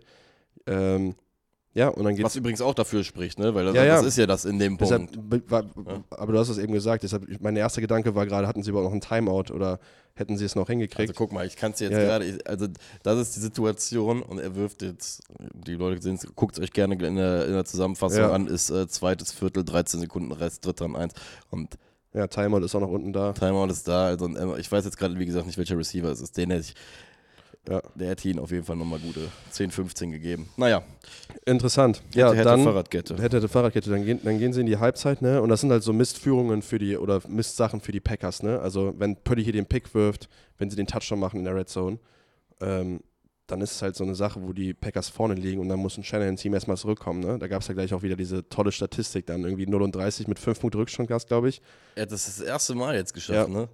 ähm, Ach, ich liebe Footballer für sowas. Äh, ernsthaft, für so Statistiken liebe ich wieder Football. Ach, War es nicht auch so, dass diese Situation, dass sie noch einen Figo geschossen haben, direkt nach im vierten Viertel und dass das dann so NFL-Script weiter waren, dass er dann nicht vor dem, damit die die noch mit einer 5-Punkte-Führung äh, in die, ins vierte Quarter gehen können, damit die Statistik richtig ist? Oder sie waren auf jeden Fall der letzte, was auch immer. E egal. Ähm, gab einen Touchdown auf Benton von den Packers. Auf einem meiner Lieblingsspielzüge auch einfach der Fake Screen. mhm. Das ist äh, auch in Äh, der Bo, äh, Melton meinst du, ne? auf, auf Benton. Benton? Hieß der Benton? Hieß der nicht Melton? Melton? Hieß Melton? der nicht Bo Melton? Hieß der nicht Bo Melton? Wo melden kann sein, dass ich einfach das B reinge. Boah, ich, ich werde zu Jan, ey, das ist ja ganz schlimm. Ist gut. ähm, ja, ein 49er wieder ausgerutscht, ne? Das ist auch so eine Sache, die sich durchs Spiel gezogen hat, dass die die ganze Zeit hingefallen sind. Ja. Ähm, aber Fake Screen, wenn du ein gutes Screen-Team bist, ist es natürlich immer, immer geil. Also zur Erklärung, du fakest halt den Screen quasi und normalerweise ist der Inside-Receiver, also wenn du einen Outside-Receiver-Screen spielst und hast noch einen Inside-Receiver auf der Seite, dann schickst du den da raus in einem Winkel, um den Cornerback zu blocken, der halt vor dem Receiver stand, der den Screen empfängt. So, und das kannst du aber antäuschen. Und wenn du halt diese Motion siehst als Safety, kommst du halt meistens direkt runter, weil du den Screen halt spielen willst. Wenn du dann aber den Block nur antäuschst und dann hochziehst als Receiver, ist das meistens richtig frei. Das ist ein super beliebter Spielzug bei uns in der Liga auch. Und äh, ja, ich finde es immer interessant, wenn das in der NFL auch funktioniert, weil es eigentlich, also eigentlich ist es nur eine bestrafende, ein bestrafendes Play, das ist ein Tape-Play auch, wo du vorher sagst, ey, die shooten den Screen so krass runter, jedes Mal, dass wir das aggressiv attackieren können. Also nochmal, vielleicht, äh, ähm, ich weiß jetzt gerade gar nicht, ich, ich fasse es nochmal kurz zusammen für Leute draußen. Bei diesem Screenplay geht es einfach, warum schießt der, warum versuchen sie den, den, den Snap quasi so zu schießen, weil die versuchen, den, ähm, haben, die haben ja mit zwei Receivern da gestanden auf der Seite. Der eine geht natürlich als Vorblocker raus und du versuchst, wenn du schießt, natürlich diesen einen Vorblocker so zu überraschen, dass er dich nicht geblockt bekommt und dass du direkt auf den ähm, potenziellen Ballführer drauf gehst. Hat aber, also ich sage dir ganz ehrlich, wenn ich LeFleur gewesen wäre, und davon draußen, ich glaube, da fühlst du dich sehr, sehr gut, wenn das geklappt hat. So wie die beiden Corner, auch, auch wie die beiden Corner auch runtergehen und der Bo Melton ja komplett clean in die Endzone reingeht. Ich glaube, da stehst du einfach nur außen und dann hörst du einmal kurz den Engelschor singen, bist einmal ganz, ganz stolz auf dich und zeigst dann an, hier, Extra Point. Ja, das ist der perfekte Playcall. Das Ja. ist so, glaube ich, äh, das, was dir den Kick gibt als Playcaller. Das Deswegen. ist dein persönlicher Touchdown. Ähm, dann gab es ein wildes Play. Die Packers haben einen Kick returned bis in die Red Zone, äh, bis in die Red Zone, wo dann der Returner fummelt, aber sie bleiben im Ballbesitz. Unglaubliche Fumble Recovery. Alter, ich habe dazu, gelesen, das, hat, das war richtig geil, da hat irgendeiner hier geschrieben, Hall of Fame Fumble Recovery. Ja, wirklich. Also, Also, den, in dem Tempo nass so da rein zu jumpen. Wie oft sehen wir es, dass Returner ähm, versuchen, in den, in den Ball reinzulaufen, um irgendwie mit Speed zum Beispiel ähm, einen Punt oder einen Kickoff-Return zurückzutragen, wie oft das schief geht, weil das keine gute Kombination ist, quasi dem Ball entgegengesetzt, äh, entgegenzurennen. ja. Ähm, unterstreicht wieder mein Argument, dass du, glaube ich, wenn du Special Teams hast, die auf beiden Seiten gut, äh, der Durchschnitt sind, reicht es. Aber wenn du Special Teams hast, die schlecht oder gut sind, äh, oder be- besonders schlecht, sage ich mal, und da können die Packers ja auch ein Lied von singen. Ne? Ich weiß nicht, ob du dich erinnerst ans, was ist das, war es das NFC Championship Game vor zwei Jahren, wo sie, glaube ich, mit zehn Punkten gewonnen haben, die 49ers, ganz knapp gegen die Packers. Da haben die Packers auch richtig alt ausgesehen in Special Teams. Also es war auf jeden Fall das letzte Mal, als die in Playoffs standen. Ähm, da wird auf jeden Fall ein Turnover verhindert und Tuck- Tucker Craft macht einen Touchdown. Die Packers machen eine Two-Point-Conversion und äh, die ist auch gut. Und ähm, dann ist so ein bisschen der Downfall passiert bei den Packers, weil Love hinterwirft Kraft, ne? Der deflectet den Ball Jo. hoch mit einer Hand. Das ist der erste Pick von Greenlaw. Daraus machen die Niners einen Field Goal. Es steht 21-17 im vierten Quarter. Und äh, dann hat Jordan Love meiner Meinung nach noch ein Turnover Play, was gedroppt wird. Die äh, Packers müssen punten und das war dann der erste Punt für die Packers, ne? In dem ganzen Spiel. Und dann geht der Drive los, wo äh, du eben schon den Big Time Throw angesprochen hast, im dritten und zehn, mit Pressure im Gesicht äh, auf, äh, auf Jennings über die Mitte, der übrigens ein überragendes Spiel gemacht hat. Der hat einmal äh, Valentine in, die Gate, in den Gatorade-Stand geblockt, hast du es gesehen? Ja, ja. Weil äh, J.E. Alexander zwischenzeitlich, glaube ich, raus war, ne? Äh, ja, das kann gut sein. Ich weiß nicht, ob es Valentine oder Valentine war, weil die Namen so gleich sind. Also auf jeden Fall, irgendeiner hat da mit, mit also das ganze Spiel war ja irgendwie ein bisschen chippy, ne? Also die haben sich die ganze Zeit irgendwie äh, noch nach dem Snap, nach dem Pfeifen auch noch mal ein bisschen rumgeschubst und das war, glaube ich, so ein, so ein Statement-Ding auch. Also als Receiver jemand in die eigene Sideline, in die Gatorade-Wand zu schmeißen, das, ist, das hat schon was. Also das ist schon ein Statement. Und äh, ja, dann müssen die Niners aber punten im, im No Man's Land und dann erstes Play, glaube ich, im Drive von den Packers einfach einen 53-Yard-Run von Aaron Jones. Ne? Und da habe ich mir gedacht, oh Gott. Und dann habe ich einen Stat gesehen, der eingeblendet wurde und das kommt nochmal dazu, was du eben gesagt hast. Das war das erste 100-Yard-Game von einem Rusher gegen die Niners seit 51 Spielen. Krass. Ich weiß nicht, ob das richtig ist, ob ich das in meiner Peripherie falsch, falsch wahrgenommen habe, aber wenn, unterstreicht es nochmal das, was, was die Packers hier auf dem Boden mit den Niners gemacht haben, ist krass gewesen. Weil eigentlich haben die gar, eine, gar keine so schlechte Run-Defense gehabt.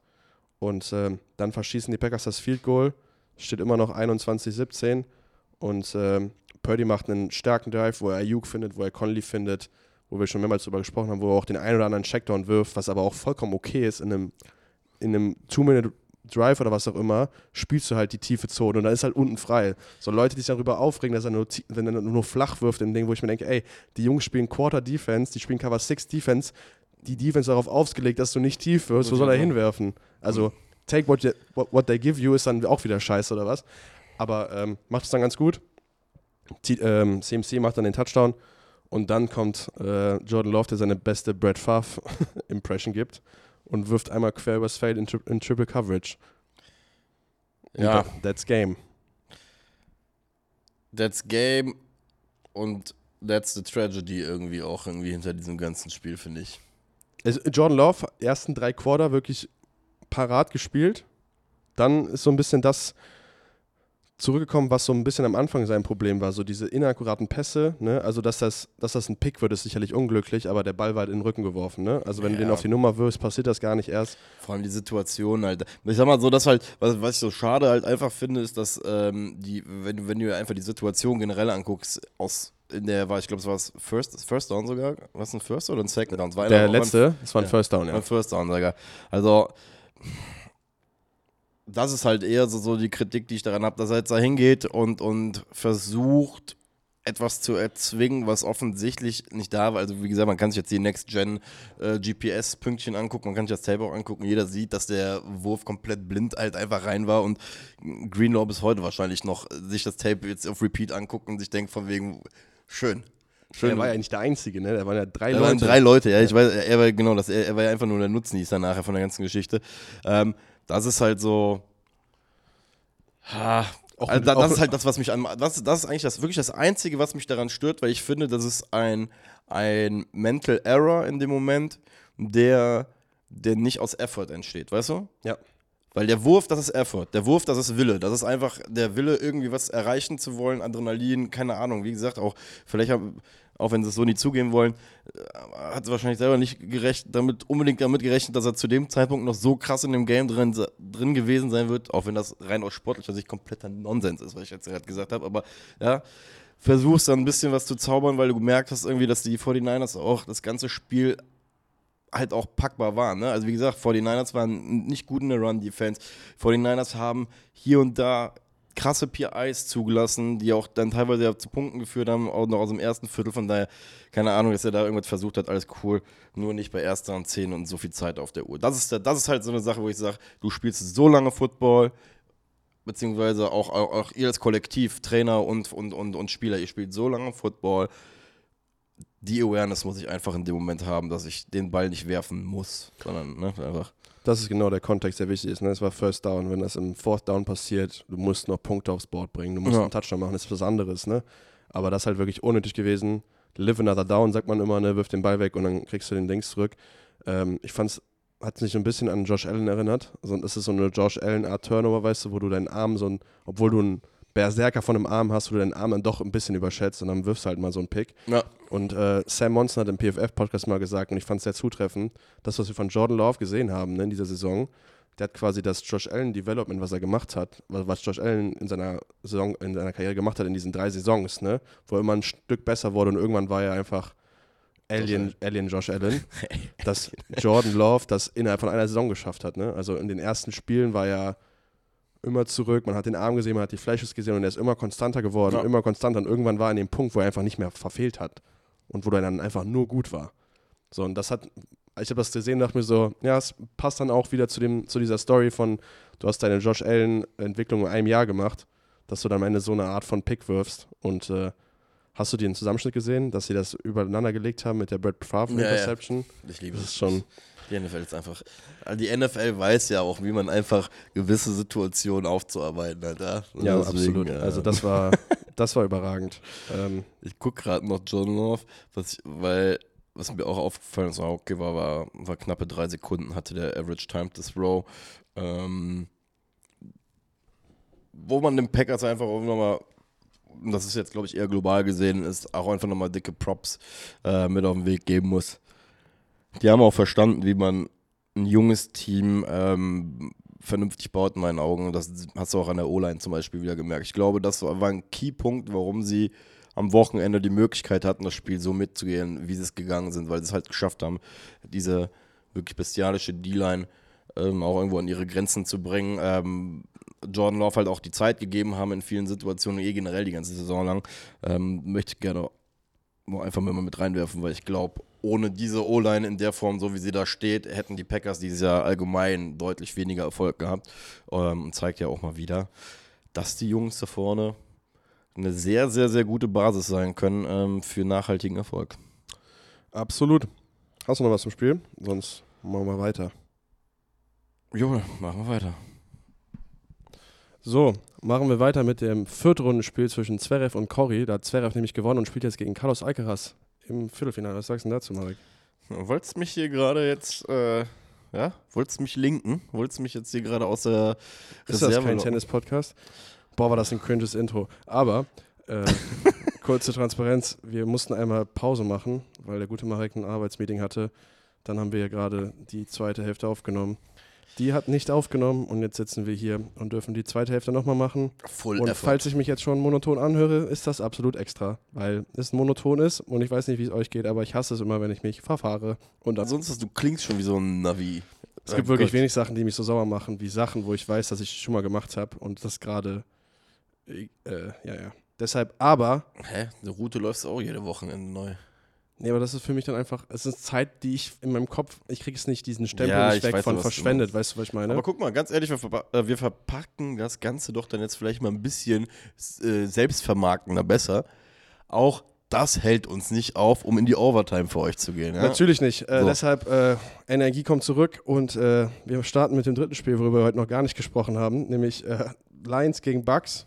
Und ähm, ja, das gewinnen die Lions dann doch knapper, als vielleicht einige erwartet haben. Die Bucks äh, halten das Ding hier relativ knapp. Äh, irgendwann steht 17-17 und dann geht das Ganze erst in Richtung äh, Lions aus. Äh, erste Gedanken zum Spiel, Marek.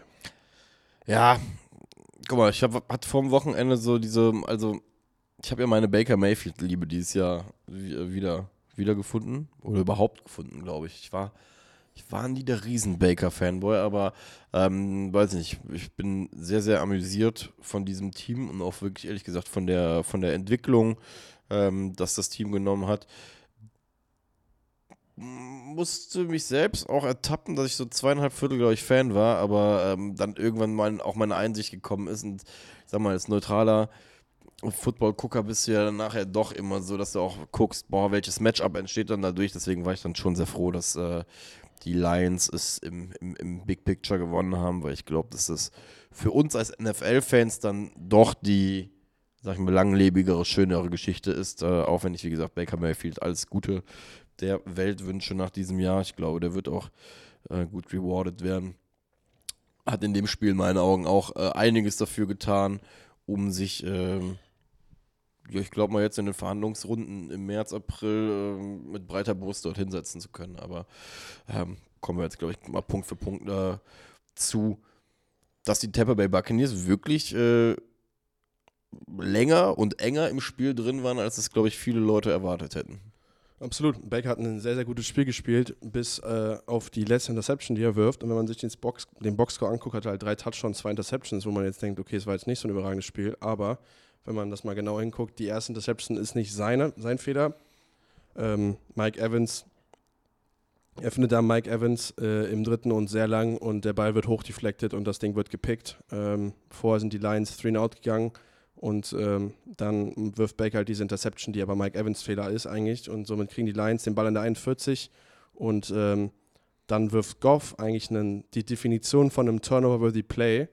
Und äh, jetzt wisst ihr vielleicht auch, warum wir das immer erwähnen oder auch nicht, weil äh, more often than not, mir fehlt jetzt gerade die, die deutsche Übersetzung, also öfter als es eben nicht passiert. Ja, aber das hört sich so unsauber an, so holprig. Naja, ähm, das Ding wird auf jeden Fall häufiger eine Interception, als es äh, keine Interception wirft, äh, wird. Und ähm, Goff wirft hier auf den Dean einen Ball in die Endzone, der droppt das Ding. Die Lions haben somit Glück, behalten den Ball und können Field Goal schießen. Also das ist quasi ein, eine drei Punkte äh, Aktion einfach, die in dem Drei Punkte ne? Aktion, die quasi genau. äh, für die Lions ausgegangen ist. Und äh, da haben sie sicherlich Glück gehabt. Und ähm, ja, dann kommt die so ein bisschen das das Motto des Spiels, zumindest der ersten Halbzeit, ne? Ähm, dass Baker Mayfield und die Bucks den Blitz nicht gestoppt kriegen, vor allem den Nickel-Blitz der Safeties der äh, Lions oder den Nickelbacks. Ähm, ist es könnte, ist, Brian Branch war es, glaube ich, ein oder zweimal Millie for Wonwu, oder hilf mir nochmal mit dem Namen. Genau, äh, Millie, Millie, Melifonwu, doch. Ifeatu Melifonwu. Ne, spielt auch eine sehr, sehr gute Saison. Generell die Safeties der, der Lions. Also die spielen ja teilweise mit einer Dreier, wenn nicht sogar Vierer-Rotation auf Safety mit CJ Gardner Johnson noch dabei. Ähm, der übrigens eine ziemlich lustige, äh, der hat den Pick gefangen, ne? Den, den, den ja, von, da gab es ja diese Vorstory auch, dass er sagt, dass die Bucks eigentlich ein gutes Team haben, bis auf Baker Mayfield, so ja. ungefähr. Und er hat den, den Ball ja auch so zugeflippt, ne? so I watch tape. so disrespectful. Ähm, Genau, das heißt, äh, die Bugs machen äh, dann nur drei Punkte. Fand ich auch interessant, ist Dritter und 18, du bist der Underdog in dem Spiel und du läufst einfach einen Draw, um noch in die, in die Fico Range rein, um dann das Fico zu schießen. Fand ich, kann man auch mal probieren, finde ich, irgendwie ein Big Play zu machen, vor allem wenn du schon in Fico Range bist, aber das ist eine andere Sache. Und äh, die machen dann nur ein Field und dann haben die Lions wirklich einen sehr, sehr guten Drive von Goff, wo er viel über die Mitte wirft, Laporta, findet mehrmals. Und was interessant war, Devin White, den wir ja schon mehrmals angesprochen haben in diesem Podcast als nicht guten Linebacker, hat Snaps verloren. Ne? Er hat seinen Starting-Spot aufgegeben an, an Britt und stand sehr, sehr viel an der Sideline rum. Ach. Und äh, lustig war, dass er genau beim Touchdown wieder im Game war und der Ball ging genau durch seine Zone hinten unter die Goalposts äh, zum Touchdown. Fand ich sehr, sehr witzig, muss ich sagen. Dass der Mann eigentlich das ganze Spiel oder sehr, sehr viel des Spiels von der Sideline verbracht hat, kommt dann einmal rein und direkt geht ein Touchdown durch seine Zone. Ähm, das ist passiert. Und äh, ja, dann haben die Bucks noch einen Drive, der ganz gut ist. Der ging in den Pfosten und steht immer noch 10-3. Und dann haben wir die Sequenz, wo äh, die Bucks wieder den Ball bekommen. Kurz vor der Two-Minute-Warning, Goff wird gesackt von Kenzie, der wieder ein sehr, sehr gutes Spiel gemacht hat. Also der Rookie, die letzten beiden Playoff-Spiele wirklich sehr, sehr gut. Hat im ersten Drive, glaube ich, den Pass deflected im Third Down, macht hier einen Sack. Ähm, die Bucks nehmen Timeout und die Lions müssen punten und somit kriegen die Bucks nochmal den Ball zurück. Und dann äh, passiert Mike Evans. So, ich hatte es ja vorher schon gecallt, so Mike Evans muss ein sehr, sehr gutes Spiel haben, damit die Bucks hier eine Chance haben. Und äh, in diesem Drive, zumindest hat er es, äh, schlägt einmal Sutton sehr, sehr schnell, Baker findet ihn und dann wirft Baker nochmal auf eine Go-Road tief, wo Mike Evans einen überragenden Cut, äh, Catch macht. Und ähm, dann gibt es einen Touchdown von Otten auf einer Real Route, die so eine Art Pick-Play ist. Äh, und es steht 10-10 zur Halbzeit, oder? Ja, 10-10 war es, richtig. Heißt, äh, und sind wir mal ehrlich, wie gesagt, wir reden hier gerade von, von drei Punkten, die bei dem Dean-Ding hätten weg sein müssen. Wir reden von einem äh, verschossenen Field Goal. Wir reden ja wirklich nochmal von, von sechs Punkten Differenz, äh, mit dem Tampa Bay ganz realistisch hätte auch in die Halbzeit gehen können. Und ich glaube, das wäre. Und das Spiel ist mit sieben Punkten Differenz ausgegangen. Eben, ich, und dieser eine extra Punkt ist, kommen wir gleich noch zu, zu der Erklärung, warum sie für zwei gegangen sind, down ja. eight. Ähm, absolut richtig. Also, das sind die wieder Sachen, das haben wir dann auch beim Packers-Spiel schon gesagt, ne? Wenn du der Underdog bist in so einem Game, dürfen dir Sachen, solche Sachen nicht passieren, Diese beziehungsweise halt einfach, ne? Dieser, musst du diese Plays für dich entscheiden, weil äh, sonst wird es schwer. Ja, definitiv. Ähm, das war auch so das, was ich mir jetzt, jetzt gerade als, als allererstes aufgeschrieben habe. Ähm, dann, also sagen wir, das Ding ist, bei, bei Detroit ist halt echt so das Ding gewesen, ich bin erst, äh, sie haben in dem Spiel eigentlich schon wieder halt was gezeigt, so gerade hinten raus. Hast du halt, sie haben einfach einen längeren Atem. Weißt du, ich finde, bei dem Spiel kam, kam auch wirklich diese Dan Campbell-Mentalität so ein bisschen durch, dieses Last Man Standing, dass die halt auch echt immer dieses, dieses Motto für sich halt einfach ziehen, ähm, dass sie der Last Man halt auch sind, weil, weil so haben sie auch wirklich nachher im, im letzten Viertel, klar, die Bugs kommen nachher ran, aber zwischenzeitlich waren es halt die 14 Punkte, die schon, äh, schon zwischen den Teams lagen. Die sind wirklich aus so einer Phase entstanden, bei der du auch wirklich krass gemerkt hast, dass Detroit und ich glaube, das ist auch der Grund, warum sie nachher zurecht gewonnen haben, gegenüber den Bucks halt schon noch diesen, diesen Energy Booster einfach nochmal haben. Ne? Wenn sie wollen, dass sie halt auch auf eine Vielseitigkeit, was wir auch nachher gesehen haben, ähm, ähm mit dem, zum Beispiel mit dem Gibbs-Touchdown, mit dem, mit dem wirklich sehr, sehr schönen Run, weil ich glaube, dass die da zum Beispiel auch nochmal noch mal so ein bisschen diese Edge einfach haben. Ich weiß nicht, die haben einfach diesen längeren Atem gehabt, dieses Ticken bessere Team, weshalb ich schon glaube, dass das auch für uns ähm, ganz schön ist, dass die es gepackt haben. Absolut. Ähm, ne, wenn wir nochmal noch dann in den Flow vom Spiel zurückkommen, ne, die Drive, äh, die Bucks hatten den Ball nach der Halbzeit und dann sackt Hutchinson Baker aus der Fico Range raus, ne, wo er unblockt ist und äh, haben wir auch schon mal mehrmals im Podcast drüber gesprochen. Das war zum Beispiel der Gameplan von den Bills gegen die Cowboys. Ne? Es passiert schon mal, dass du einen, den besten Edge Rusher, einen Parsons, unblockt lässt äh, bei Design. Äh, aber dann musst du es als Quarterback auch wissen. So, weißt du? Weil dann wirfst du den Ball entweder schnell raus auf die andere Seite oder wirfst einen Screen auf seine Seite oder was auch immer. Oder weg von seiner Seite, besser gesagt. Hier war es auf jeden Fall der Fall, und das ist, denke ich, die Story vom Game, dass die Bugs einfach die Protection nicht hingekriegt haben. Bei den Blitzen von den Nickelbacks, aber auch bei generell, also wenn du Hutchinson einmal unblockt lässt und Baker guckt nach links und Hutchinson kommt von rechts unblockt, das ist einfach nicht gut. Und da ist irgendwas schiefgelaufen. Ähm, glücklich war dann, dass die Lions auch panten mussten. Äh, die Bucks haben schon wieder Protection Issues, müssen schon wieder panten und dann kommt ein sehr, sehr starker Drive der, der Lions, der bis an die 1 oder 2 Yard Linie geht, glaube ich. Und dann äh, wird Ben Johnson ein bisschen cute und macht so zwei, drei Play-Action-Pässe, so ein bisschen fancy, anstatt den Ball einfach reinzurennen. Und dann ist Vierter und 1 und die Frage kommt auf, okay, gehen die Lions jetzt dafür oder schießen die das Field Goal? Also Vierter und 1 an der 1-Yard-Linie, also Vierter und Goal an der 1-Yard-Linie, besser gesagt. Und äh, wenn wir Dan Campbell kennen oder wenn wir eine Sache von Dan Campbell dieses Jahr gelernt haben, ist, dass es, glaube ich, keinen aggressiveren Headcoach gibt, was diese Art von Entscheidungen angeht, als Dan Campbell. Dementsprechend war es nicht überraschend, dass er dafür geht. Was dann überraschend war, ist das Personal, das drin war.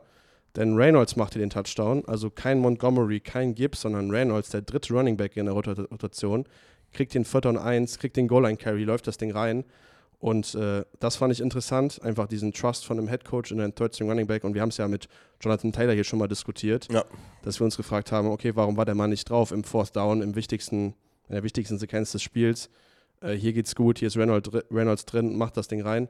Und äh, da muss ich einmal Frank Ragnar loben. Der hat das 1 gegen 1 gegen Vita Vea da wirklich sehr, sehr stark gewonnen.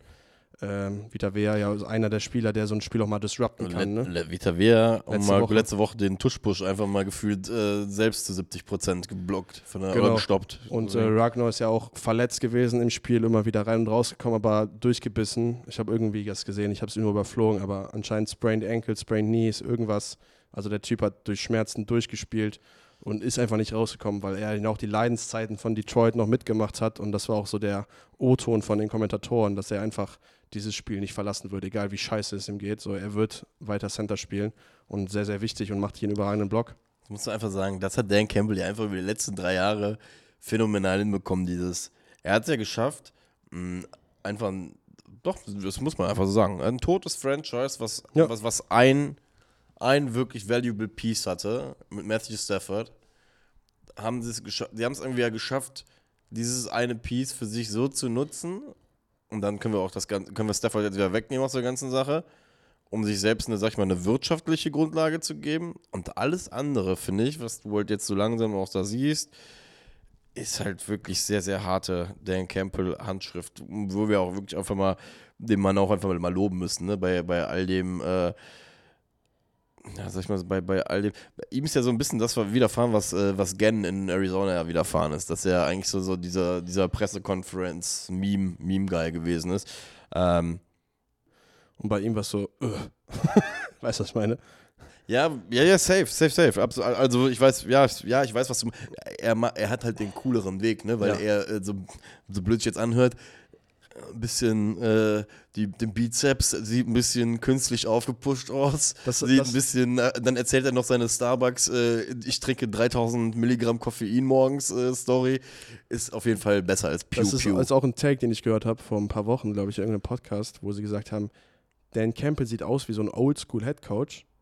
Ne? Also so hard-nosed, wir laufen den Ball nur. Ja. Aber der ist ja nicht sehr driven, geht für die vierten Versuche, geht für zwei und äh, ne, wegen den Cowboys, geht für zwei, um das Spiel zu entscheiden, statt es in die Overtime zu schicken. Also der Mann ist ja New School, aber sieht aus wie so ein Oldschool, hard-nosed Football-Coach. Und das finde ich immer sehr, interessant bei ihm. Weißt du, was ich glaube bei denen ist, was, was, was sie auch wirklich äh, gut macht in dem Sinne, und das würde auch dazu passen, ist einfach, ähm, klar ist das jetzt auch wie- wieder Viralitätsgeilheit, aber es gibt ja dieses, dieses Video von ihm, wo er von, von Vertrauen spricht. Also, wo den Jungs ja wirklich sehr, sehr innig sagt, von wegen, ey, ihr müsst mir einfach vertrauen, wenn ihr hier seid. Auch Ja. wenn ihr mal irgendwie, ne, mal komisch klingt, vertraut mir. Und ich glaube, wenn du das wirklich lebst und das wirklich nach außen hin zeigst und das auch selber ja für dich in den Prozess mit reinnimmst, ist ja das, warum ähm, dieser äh, CEO, Head Coach dann ja auch funktioniert in dem Moment, ne? so wie der Dan Campbell ist, weil er es halt geil gemanagt bekommt. Da kann ich auch jedem nur äh, ans Herz legen. Ich hatte vergangene Woche von ähm, hier vom, vom Fabi, der alte Teamkollege Adam Brenneman. Der hat eine sehr schöne, sehr, sehr, sehr coole Podcast-Show, auch bei YouTube. Und da war Jared Goff zu Gast letztes Jahr. Und da sprechen die auch zum Beispiel über Dan Campbell. Und was ich sehr, sehr interessant fand, ist, dass Jared Goff wirklich von sich aus eine Viertelstunde in den höchsten Tönen vom, vom eigenen Headcoach redet. Wird jetzt jeder hinten drau draußen sagen, von wegen, ja, was soll er denn auch sonst machen? Nee, nee, ungefragt. Ir- Wirklich ungefragt. Also er, er hat sich ja wirklich die Zeit genommen. Brandon versucht dann so ein bisschen über die, die ne, wie das jetzt gerade in Detroit alles aufgebaut wird. Und dann kommt ganz klipp und klar raus, Goff sagt, ey, die Leute schätzen es einfach, dass er dir genau das sagt, was er halt denkt und, und, und halt auch genau dieses Vertrauen halt daraus schenkt. Und ich finde, das äh, merkt man jetzt gerade einfach, dass das sehr, sehr gut funktioniert. Nichtsdestotrotz, einen werfe ich noch hier rein. Brett Holmes, den haben wir zumindest bei uns in unserem äh, Reel zu den Rams und zu diesem Trade mit Goff auch schon mal reingeworfen. Muss man einfach erwähnen. Ähm, auf defensiver Seite gab es Romeo Okwara, der hat 34 Snaps genommen. Das ist der einzige, der nicht von Brett Holmes in diesen Kader geholt worden ist. Also heißt, jeder andere Lion, der an dem Tag den Ball, äh, nicht den Ball berührt hat, sondern einen Snap genommen hat, war von Brett Holmes, also aus der Defensive. In der Offensive übrigens auch Jared Goff, Amon Ra, Josh Reynolds, David Montgomery, Pinay Sewell, nur um mal ein paar zu nennen. Das heißt, wir sehen jetzt Also hier auch entweder gedraftet oder Free Agency reingeholt, ne? Genau, richtig, genau, perfekt. Äh, sehr, genau, perfekt äh, komplettiert. Heißt, wir sehen jetzt hier auch wirklich einfach ein Team, was drei Jahre, also wir sehen einfach drei Jahre Prozess halt auch jetzt gerade wirklich auf dem Feld stattfinden, wo wir ganz klipp und klar sagen können, nee, das sind keine Überbleibsel irgendwie aus anderen Regimen, sondern nee, da ist schon, das ist schon neu, neu, äh, Detroit Lions, was da passiert ist. Dementsprechend Brett Holmes in meinen Augen ich weiß, gibt doch Executive of the Year, gibt es sogar, glaube ich, oder? Ja. Den, den, also ich würde behaupten, dass der, der gute Mann ähm, da ganz, ganz Ich glaube, es wird Executive ausgesprochen. Executive, das macht auch Sinn, was habe ich denn gesagt? Executive. Executive. Execu Executive ist, glaube ich, äh, exekutieren, oder? Er kommt eher in die Richtung. Ja. Nee, nee, das Wort sollen sie nicht machen, sie sollen ihn prämieren, weil, wie gesagt, äh, super Job. Nur auch hier vielleicht den Hintergrund, ähm, er kam damals von den Rams und war ähm, Player of Scou Scouting, äh, wie war Player, wie heißt das? Scouting. Director Director, of of, Player Scout- Scouting, so heißt es, genau. Das war er bei den Rams und er war damals bei den Rams hauptverantwortlich für das Scouting von Jared Goff übrigens. Also das ist auch nochmal der Full Circle, den wir hier haben, dass die Lions sich ein altes äh, Rams äh, Front Office Mitglied geholt hatten, das Goff so evaluiert hat. Zurück zum Spiel. Perfekt. Äh, genau, auf, auf diesen Drive der Lions, wo Reynolds reinläuft, antworten die Bucks direkt mit einem Touchdown selber. Und äh, der Drive an sich hat nicht enttäuscht, weil da macht Breaker Mayfield wirklich einen crazy Play zu Otten. Also es kommt wieder dieser Nickelblitz. Ich weiß nicht wie, aber irgendwie geht er nicht zu Boden, rollt rechts raus und findet Otten in einem wirklich sehr, sehr schmalen äh, Fenster an der Sideline. haut das Ding da rein und ähm, dann kommen die Bugs bis in die Field Goal, in die Field Goal Range, bis in die tiefe Red Zone und ähm, dann kommt wieder diese Art von Play Call, wo wir eben schon beim, beim, bei den Packers drüber gesprochen haben, glaube ich, äh, wo du als Play Caller dich einfach feierst, ne? Matt LeFleur so, auf dem Screen. Ja. Äh, hier callt Dave Canales und das ist nicht zum ersten Mal übrigens, dass Dave Canales perfekt gegen den Blitz der, des Gegners einfach einen Screen callt auf White und ähm, der joggt das Ding quasi rein zum, zum, zum Touchdown. Haben wir schon mehrmals darüber gesprochen, wie effektiv Screen sind, Screens sind gegen äh, Pressure aus der Mitte und äh, das perfekte Playcall.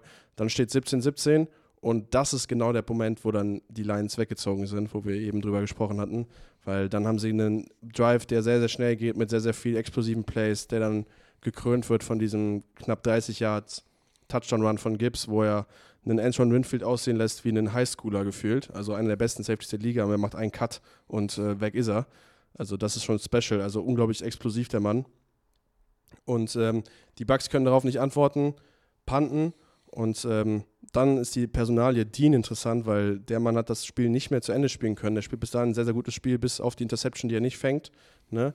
Und äh, dann kommt McCollum rein, der auch für die Bucks schon einige Snaps genommen hat dieses Jahr, aber dann trotzdem kein Dean ist. Und äh, da hat sich Ben Johnson gedacht, ey, den Mann, den kreise ich mir ein, den attackiere ich jetzt. Und das mit meinem besten offensiven Spieler oder besten offensiven Receiver, in Amon Ra zumindest. Und äh, der Mann, Dritter und 15, Amon Ra läuft einfach eine Stop-Route hinter die Sticks. Äh, Jared Goff findet ihn mit Timing, First Down und dann haben sie danach noch einen Touchdown auf ihm in demselben, in demselben Matchup, wo er so eine Art Inside-Seam-Route läuft, auf so einer kleinen Pick-Play und äh, wirklich zweimal dieses Matchup perfekt genutzt. Amon Ra gewinnt es zweimal und macht einen Touchdown. Komm, wir machen es abends beim letzten Mal, als wir diese Technikprobleme hatten, haben wir uns geschworen, wir sagen nicht so, wie ich eben auch gesagt habe. Ja. Aber das ist ein Punkt, den hatten wir eben angesprochen, den möchte ich hier auch nochmal reinbringen, weil ich fand den, ich habe mich erstmal nicht getraut, aber dadurch, dass du mich so ermutigt hast, ihn so zu sagen, sage ich es jetzt auch nochmal. Weil auch da nochmal, bei, bei St. Brown ist ja so, so, so die Sache, wir wissen natürlich, dass das alle, dass er Deutscher ist, beziehungsweise deutschen Bezug hat, wie, ne, also wie jeder, wie, wie er ihn einordnen mag. Ähm, und einfach klar einfach mal sagen muss, hallo, wir haben jemanden aus Deutschland, der deutsche, auch vor allem auch deutsche Jugend durchlaufen ist in diesem Sport. Ähm, der einfach Top 5 auf seiner Position ist, ja. wenn nicht sogar besser. Und der, der in einem Pensum dieses Jahr spielt, dass ich äh, mich eben habe dahin hinreißen lassen, mal den, den, äh, ja, den Quervergleich zu Dirk Nowitzki und Basketballzeiten früher halt einfach zu, zu, zu spinnen, zu, ne? also, zu mhm. spinnen doch. Ne? Ähm, Generell fragt mich immer mit Sprichwörtern, ich bin da richtig gut drin. Okay, sehr, sehr ja, gut. Ja. Äh, mein Lieblingslinguist. ähm, Genau, nee, das, äh, das, also das war im Endeffekt so die Quintessenz, die ich eben gesagt hatte, dass äh, ich finde, dass ein Armon Russell Brown für das, was er dort in dieser Liga leistet, eigentlich, was heißt zu wenig Aufmerksamkeit bekommt. Aber ich glaube, die Specialness von dem, was er macht, wird von den Leuten zu, als zu, zu normal halt mittlerweile schon angesehen. Ja. Und ähm, wie gesagt, hatte mich irgendwie so ein bisschen an Dirk Nowitzki erinnert, weil natürlich jetzt kennt ja, jeder... Amon Ra, deutsche Dirk Nowitzki. Ne, irgendwie lieber, haut rein, geht hin, holt ihn euch. Ähm, ja, wie gesagt, da wollte ich einmal erwähnt haben, ist special. Ich glaube, das müssen wir viel, viel mehr appreciaten. Deswegen ähm, würde es mich auch ehrlich gesagt freuen, wenn er das Ding am Ende komplett holen kann. Ja, ich finde den Vergleich übrigens sehr gut. Ne? Dirk Nowitzki ist ja auch so undercover, so Top 5, Top 6 NBA All-Time-Score-List. Ne? Und also wir, mein, wir meinen übrigens nicht nicht äh, 2024 Dirk Nowitzki, sondern als der Typ halt wirklich noch gespielt hat, so als halt auch die, viele Leute wussten, dass dann Würzburger Junge in der NBA ist und dass der auch gut ist und dass er vielleicht auch mal einen Titel geholt hat, was eh schon komplett krank war zu der Zeit, ehrlich gesagt. Ja. Äh, und halt so dieses, weißt du, das ist halt so dieser Talk. Das ist nicht so dieses von wegen, boah, krass, wir haben echt Superstar, wir haben einen deutschen Superstar in der NFL. So, aber ja, aber es ist, ja. es ist ich finde den Vergleich sehr, sehr passend, weil Dirk Nowitzki spielt da oder wird ein zukünftiger Hall of Famer sein, denke ich. Ja. Und wenn Amon Ra das so weitermacht, ist er äh, nicht nur ein guter Receiver, ist er ein sehr, sehr guter Receiver. Und ähm, dass es eine sehr, sehr steile Karriere werden kann. Ich will jetzt nicht sagen, dass er mal ein zukünftiger Hall of Famer wird, das habe ich gar nicht gerade gerade probiert, aber er ist gerade nicht nur ein guter Receiver und er ist auch nicht nur ein Deutscher, der in der NFL gerade ein paar Snaps kriegt, sondern ein Dog einfach. der ist ein First Team All Pro, glaube ich sogar. Ne? Also ja. in die Liste muss er erstmal kommen als Amerikaner, als, äh, als durch und durch Amerikaner und der Mann mit seinen deutschen Wurzeln Äh, wirklich kann man mal shoutouten und dann auch nochmal Dirk Nowitzki shoutouten, weil äh, der ist übrigens der Grund dafür, warum ich Football-Fan geworden bin. So Dirk. Nowitzki? Also Basketball war mein erster Sport, den ich geil fand. Ach was. Und äh, war halt dann ein riesen Dirk Nowitzki-Fan. So in den 2013, 14, 15ern. Ja, gut. Ähm, Von wem sonst, ne? Als So, und da, der hat ja in Dallas gespielt. Und dann bin ich irgendwann Football-Fan geworden, dachte, komm, ich bleibe in derselben Stadt. Die Farben passen auch zu Schalke 04 so. Deshalb bin ich Cowboys-Fan geworden. das ist die Story Was eine tatsächlich. Misere, Alter. Ja, hätte ich das gewusst, Alter. Naja. Und das sag ich, weißt Ja. du? Ich hab's mir jetzt auch nicht viel besser ausgesucht, aber ähm, So, naja. zurück zum Spiel. Jedenfalls äh, macht Amon Ra einen Touchdown. Und äh, ja, dann kommt Baker und äh, Vierter und 14 findet Evans, ne, macht danach noch einen Touchdown auf Evans und dann kommt die Diskussion, die wir hatten. So, du bist als Bucks dann down 8, also 8 Punkte im Rückstand, weil du gerade den Touchdown gemacht hast. Äh, konventionell würdest du ja den, das, den Extrapunkt schießen, du bist noch 7 Punkte zurück, hoffst, dass du den Stop kreierst, nimmst den Ball wieder, hoffst, dass du einen Touchdown machst und dann hast du die Wahl, gehe ich in die Overtime mit einem Extrapunkt oder äh, mache ich eine Two-Point-Conversion für den Sieg. Wir haben es jetzt in dieser Saison vermehrt schon gesehen, dass Teams mit 8 Punkte Rückstand den Weg wählen, dass sie die Two-Point-Conversion nehmen, äh, weil es analytisch und mathematisch einfach mehr Sinn macht. Also Two-Point-Conversion in der NFL äh, ist so ein bisschen über 50% Success Rate, glaube ich. Das heißt, du kannst davon ausgehen, dass du von zwei mindestens eine machst. Auf diesem Weg ist es dann halt so, dass du äh, die zuerst machst und hoffst, dass du natürlich kriegst, weil dann kannst du nachher, wenn du eine Touchdown gemacht hast, mit einem, mit einem Extrapunkt schießen, einfach das Spiel gewinnen. So, wenn du die Two-Point-Conversion machst, machst und du kriegst sie nicht, hast du immer noch, bist du immer noch in einem One-Score-Game und kannst dann im zweiten Drive den Touchdown, den du anschließend machst, immer noch für zwei gehen und das Spiel ausgleichen und es wäre, als wäre nichts passiert. Und das ist so ein bisschen die Analytik dahinter. Vor allem macht das jetzt auch noch mehr Sinn, weil der Extrapunkt ja verlegt wurde Ja. vor ein paar Jahren weiter nach hinten, was die Quote vom Extrapunkt halt verringert hat und somit äh, nochmal dazu, nochmal mehr dafür spricht, dass du halt diese Two-Point-Conversion öfter ausspielen kannst und vor allem halt in der Situation. Und dann äh, geht das nicht gut, hat im Endeffekt Run- äh, macht im Endeffekt keinen Unterschied. Obwohl die Lions punten müssten, kriegen die Bucks den Ball noch mit knapp zwei Minuten auf der Uhr in einem Timeout. Aber dann kommt das einzig schlechte Play eigentlich, was Baker Mayfield in dieser Woche oder in diesem Spiel gemacht hat, nämlich der Pick auf Barnes war, glaube ich. Das war, glaube ich, auch sein erster Pick in drei Jahren da. Ist auch, hat, er noch, hat auch den Game Ball bekommen nachher vom, vom Dan Campbell. Sehr, sehr sympathische Rede auch von ihm, weil er hat den Ball direkt dem Linebacker-Core zurückgegeben. Meinte so, ey, das ist der für die Ach, ganzen stimmt, Linebacker. hat er genau, hat er gesagt. Richtig, Ähm. Also das siehst du auch, dass dieses Team einfach in sich so gefestigt ist, sodass du einen Spieler, der seit drei Jahren da ist, der dann einen Pick macht zum ersten Mal und dann so selbstlos ist, um sich nicht selber zu feiern, sondern dem Ball den ganzen Linebacker-Core gibt, so, dann merkst du, dass die Kultur, die da einfach herrscht, einfach die richtige ist. Ja. Ja, Das- und dann äh, konnten die Bucks einfach nicht mehr mitziehen und dann ist das Spiel dann relativ deutlich ausgegangen, obwohl es dann, oh, was heißt relativ, also mit Touchdown-Führung ausgegangen, obwohl es dann doch nicht so deutlich war. Aber hat dann den Spread gecovert, so wie ich das mitbekommen habe, war? War Sechseinhalb, glaub ich, ne? Jo, sechsten. Aber warte mal, mit wie viel haben sie dann gespielt? Die haben wir mit acht verloren. Ja, eben. Äh, Ach, äh, ach Ja. über, über ins Spread gegangen, meine ich. Also nicht gecovert, sondern dafür Mhm. gesorgt, dass er nicht gecovert wird. So. Lass mein Falsch. Herz am Leben, ey. Falsche, falsche, komplett falsch gesagt, du hast vollkommen recht. ähm, ja, ansonsten ist die Frage, wollen wir noch? Hast du noch was? Sonst gehen wir weiter, oder? Ich würde, glaube ich, weitergehen, weil äh, das alles, alles weitere sind einfach nur äh, romantische Ausuferungen Richtung Baker Mayfield. So, dann haben wir das Spiel, äh, das Spiel der Woche gehabt, so ein bisschen, das, worauf wir uns alle gefreut haben. Und ich glaube, man kann es jetzt schon als All-Time Classic betiteln, was uns noch einiger, hoffentlich kriegen wir noch einiger Male zu sehen. Josh Allen gegen Patrick Mahomes. Wahnsinnsspiel, was die, äh, was die Chiefs am Ende knapp gewinnen, mit einem Ende, was dann doch irgendwie dem Ganzen nicht so richtig gerecht geworden ist. Ne? Also wenn du so einen Shootout siehst, so Quarterback-Play auf dem Niveau und dann am Ende das Ganze durch einen Missed Field Goal quasi mitentschieden wird, ist dann irgendwie ein bisschen unwürdig dem Ganzen. Ähm, aber das war auf jeden Fall ein, ein absoluter Banger. Erste Gedanken von dir? Äh, ja, der, ich glaube, so geht es vielen Leuten, außer, außer den KC-Fans, der arme, der arme Josh Allen auf eine gewisse Art und Weise. Ich weiß jetzt nicht, das ist, glaube ich, jetzt das dritte Spiel mittlerweile, was er in, ja, doch, dramatisch, in wirklich dramatisch halt einfach verliert. Ne? Diesmal, wo er ja auch jedes Mal zugucken muss. Weißt du, das ist halt einfach so die Sache. Der hat ja einmal, einmal die 13 Sekunden hatten wir, dann hatten wir jetzt den verkickten Schuss. Also ich überlege gerade, ob er in diesen Crucial Games überhaupt ähm, in diese letzten Ballbesitz gekommen ist gerade. Mhm. Also jetzt, weil es war jetzt bei den zwei Spielen de facto gut, klar, sie machen das Field Goal nicht, aber und, und, und KC kann dann nachher mit zwei First Downs das Ding äh, aus, ausrennen. Ähm, das Ganze, weißt du, das Ding ist? Also so übergeordnet, wenn ich da drauf gucke, ich glaube, für, für die einen war es ein krasser Niederschlag, für die anderen war es die Bestätigung, dass sie immer noch so gefährlich sind, wie sie halt eigentlich die ganze Zeit gewesen sind, nur es halt irgendwie nicht auf den Platz gebracht haben. Weißt du, weil, weil, weil mein, mein Eindruck ist nach dem Spiel, dass das Spiel für Kansas City ein absoluter Confidence Booster war. Und ich glaube, für Buffalo beginnt jetzt so langsam aber du kommst halt jetzt gerade in so eine Phase rein, wo du halt einfach sagen musst, hey, wir waren vor fünf Jahren, sechs Jahren waren wir noch das Team, was seit Ewigkeiten nicht in den Playoffs war.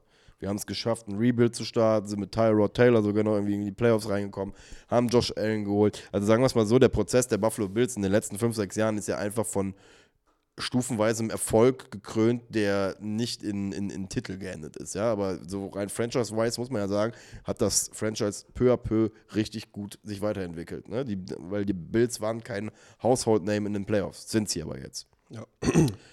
Und jetzt kommen wir aber, glaube ich, an den Punkt, wo sie für sich selbst langsam merken, dass sie nicht diesen nächsten Schritt gehen. Weil sie immer wieder an dieser selben Stufe hängen bleiben. Und das ist halt so, übergeordnet, bevor wir jetzt gleich in das Spiel auch reingehen und in Situationen halt reingehen, gleich eine Sache, ähm, die sich vor allem auch Capwise dieses Jahr noch zeigen wird, halt jetzt in der Offseason, wie sie sich halt weiterentwickeln werden. Und deswegen irgendwie, wenn ich das Ergebnis und weiß, was passiert ist, angucke, muss ich sagen, war das, glaube ich, emotional wirklich so ein Spiel. Für die einen ist das komplett in den Himmel gegangen, für die anderen komplett in die Hölle rein. Ja, das war auf jeden Fall, also ich will gar nicht wissen, dass wenn du schon wieder so ein Spiel spielst als Josh Allen und am Ende schon wieder nicht als Sieger vom Platz gehst, das ist, glaube ich. Äh der tat mir auch einfach nur auf der Pressekonferenz leid, wie der ja. da gesessen hat. Was willst du da überhaupt noch sagen? Ich hatte, es gab ja vor zwischenzeitlich das Szenario, dass dann äh, das Ding in die Overtime geht und dass dann die Regel, die für die Bills geändert wurde, mit dass du zwei Touches kriegst, dann den am Ende dann doch wieder einen Arsch beißen könnte. Weißt du? Weil vielleicht Josh Allen den Ball sogar kriegt, einen Touchdown macht und dann machen die Chiefs auch einen Touchdown-Drive, gehen, gehen für zwei und dann hast du das Spiel trotzdem verloren, obwohl du es nach alten Regeln gewonnen hättest. So sah es ja lange aus. Ähm, ist dann doch nicht dazu gekommen und ähm, ich finde für mich ein bisschen die Story of the Game war, dass das Narrativ ein bisschen umgedreht wurde. Also ich finde, in diesem Spiel äh, haben die Receiver von Patrick Mahomes endlich mal zu dem Standard gespielt und ich habe es die ganze Saison gesagt, das ist derselbe Receiver-Core, dieselbe Playmaker, mit denen er letztes Jahr einen Super Bowl gewonnen hat. Ne? Und man hat in diesem Spiel gesehen, warum. Weil normalerweise sind die Jungs nicht so verkehrt. So, sie haben jetzt hier mal ein Spiel alle zusammen als Kollektiv auf den Platz gelegt, wo äh, keine Drops oder zumindest keine signifikanten Drops, Playmaking Ability von einem Casey wieder zurück, von einem, mal des, äh, von einem MVS wieder zurück. Du hast einen Rashid Rice, der noch dazukommt, der meiner Meinung nach immer noch ein Upgrade ist als über einen Juju Smith Schuster. Ja, absolut. Vor allem so, wie er sich jetzt rein, rein entwickelt hat, muss man und, äh, sagen. Ja, und auf der anderen Seite hast du halt Bills Receiver, ähm, unter anderem Sherfield und äh, Dix, die halt in Situationen, wo Josh Allen einen Wahnsinns-Play macht, ihn im Stich lassen und halt diesen Ball nicht fangen. Und äh, das war am Ende dann auch spielentscheidend. Ich denke mal, wir kommen da gleich nochmal drauf, aber äh, wenn man sich allein den ersten Drive anguckt, denkt man dann auch, okay, was passiert hier in diesem Spiel? Ne? Also erster Ball ist ein Screen auf Dix, der wird direkt gefummelt, dann geht der Ball out of bounds ähm, weil er out of bounds gebettet wird und hatten wir die ja. geile Flagge Illegal Betting. Hört man auch nicht alle Tage, weil Kincaid war es, glaube ich, schlägt den Ball raus, was ein gutes Heads-Up-Play ist von einem, von einem, äh, von einem Offenspieler, weil du halt weißt, du behältst den Ball. Wenn du ihn einfach out of bounds, out of bounds äh, schlägst. Was du, Strafe, ne, ist das. Was du nicht machen darfst, ist den vorwärts out of bounds schlagen, ähm, was dann passiert ist. Deshalb ist die Flagge illegal betting. Also rückwärts darfst du ihn out of bounds schlagen, vorwärts nicht, deshalb kommt die Flagge. Und äh, dann kamen wir in die geile Situation, dass Dritter und 17 war und Josh Allen steppt in der Pocket hoch und setzt an für den Lauf, läuft auch und wirft dann einfach einen Lateral Pass, was für uns zwei natürlich das Play des, äh, des Jahres ist, so ein bisschen. Natürlich mit dem eingeklammert von Travis Casey, was er gemacht hat, aber das leider, was er leider nicht gezählt hat. Ähm, was am Endeffekt dazu geführt hat, dass der Ball trotzdem nach vorne gegangen ist, wenn man sich, glaube ich, angeguckt hat, obwohl der Winkel von allen und den Ball wieder loslässt, eigentlich rückwärts geht und da ist dann wieder Physik im, im Spiel, wenn halt zwei Leute relativ zueinander laufen nach vorne und beide sich bewegen, geht halt so ein Ball nach vorne, obwohl es eigentlich physikalisch, du den Ball physikalisch nach hinten, äh, nach hinten gepasst hast. Die Chiefs haben nicht gechallenged, hat also gezählt, 4 und 1, Josh Allen sneakt das Ding nach vorne und direkt danach macht Kincaid irgendeine Art äh, Most seinen Verteidiger. Und ich habe halt zu Hause gesessen, das waren, glaube ich, sechs Plays oder so, die ich gerade beschrieben habe. Ja. Und ich dachte mir so, okay, das wird ein wildes Spiel, weil dieser Drive war schon wild. War einfach nur, es war einfach nur Ja. schön. Da war einfach so schön. Da war so viel los in den ersten Plays direkt. Ja. Ähm, wo wir, da komm, bevor ich, aber ich will mir gar nicht zu viel Zeit mit äh, Stefan Dix äh, verbringen. Ähm, ich mache mal ein kleines Rätsel mit dir. Hat in den zwei Spielen gegen die Chiefs sieben Catches für 45 Yards. Was glaubst du, wie viele Targets er hatte in den zwei Spielen zusammen? Acht. 19. Sieben Catches auf 19 Targets in zwei Spielen. Also auch da äh, kann, wir, kann, man, kann man jetzt auch schon mal vorweggreifen. Generell die Chiefs Defense in dem Spiel, Spe Specs. Also ich muss ganz, auch da sagen, bei der ganzen Fluktuation an Trainern und sowas, Spagnolo, Ja. der Mann hat mit den Giants 2-8 hat der den 2-8 müsste das gewesen sein. Ja, doch 2-8 hat er den Titel geholt mit dieser NASCAR-Defense auch. Man überlegt, wir sind, reden davon jetzt gerade Jahr 2024, der Mann ist immer noch da. Ne? Also und, und ich glaube, wenn wir immer von, also wenn wir immer von dieser Ikonisierung sprechen und so, ähm, dann müssen wir auch irgendwann mal über Coordinator sprechen, die sich in dieser Liga mittlerweile ätzend lange halten, in einer Liga, die sich immer wieder wandelt, muss man ja vor allem sagen, ja, wo du auch, ähm, ich glaube ja, heutzutage haben wir auch oftmals diese Diskussion zwischen diesen modernen Analytics-Guys und sowas und gerade diese alten Hard-Nose, Tough-Guys, wo ich Specs tendenziell eher zu zählen würde, obwohl er spielt wie einer von diesen modernen. Also es, er ist einer, der es schafft, älter zu werden, aber ich glaube, taktisch sich so, so, so halt einfach mitzuentwickeln, ähm, dass es auch einfach schafft, langlebig in dieser Liga zu sein, weil ähm, auch Josh Allen an dem Tag, ähm, A-Dot war unter 5, ne? Mein- 4,5 oder sonst was. Äh, 5,3, glaube ich. Also, Also das ist ja schon absurd, dann äh, kann ich das Ganze sogar noch komplettieren. Der, der, der längste Run war 18 Yards, der längste Wurf war, glaube ich, 15 Yards. Also ist das erste Mal angekommen, meinst du? äh, angekommen, genau. Genau. Also das Ding ist, es ist eins von vier Spielen von Josh Allen, in denen er keinen Wurf mit 20 plus angebracht hat. Das ist, äh, also da muss man einfach mal sagen, das ist statistisch Wahnsinn, was Ja. die da veranstaltet haben, die äh, Kansas City Chiefs. Ähm, das war sicherlich dann auch, ich weiß nicht, ob es Teil des Gameplans war, aber äh, wenn man sich mal die Heatmap anguckt bei Next Gen Stats, sieht man auch, wie viele Bälle er hinter die Line of Scrimmage geworfen hat oder halt ganz knapp über die Line of Scrimmage nur. Ne? Also wir haben natürlich die tiefen Pässe, worauf wir gleich noch zu sprechen kommen, aber ein Großteil seiner Pässe, und ich habe es eben überschlagen, es sind bestimmt 15, 15 Stück oder so, gehen einfach hinter die Line of Scrimmage in irgendeiner Form von, von Quickscreen oder schneller, schneller Flat oder was auch immer.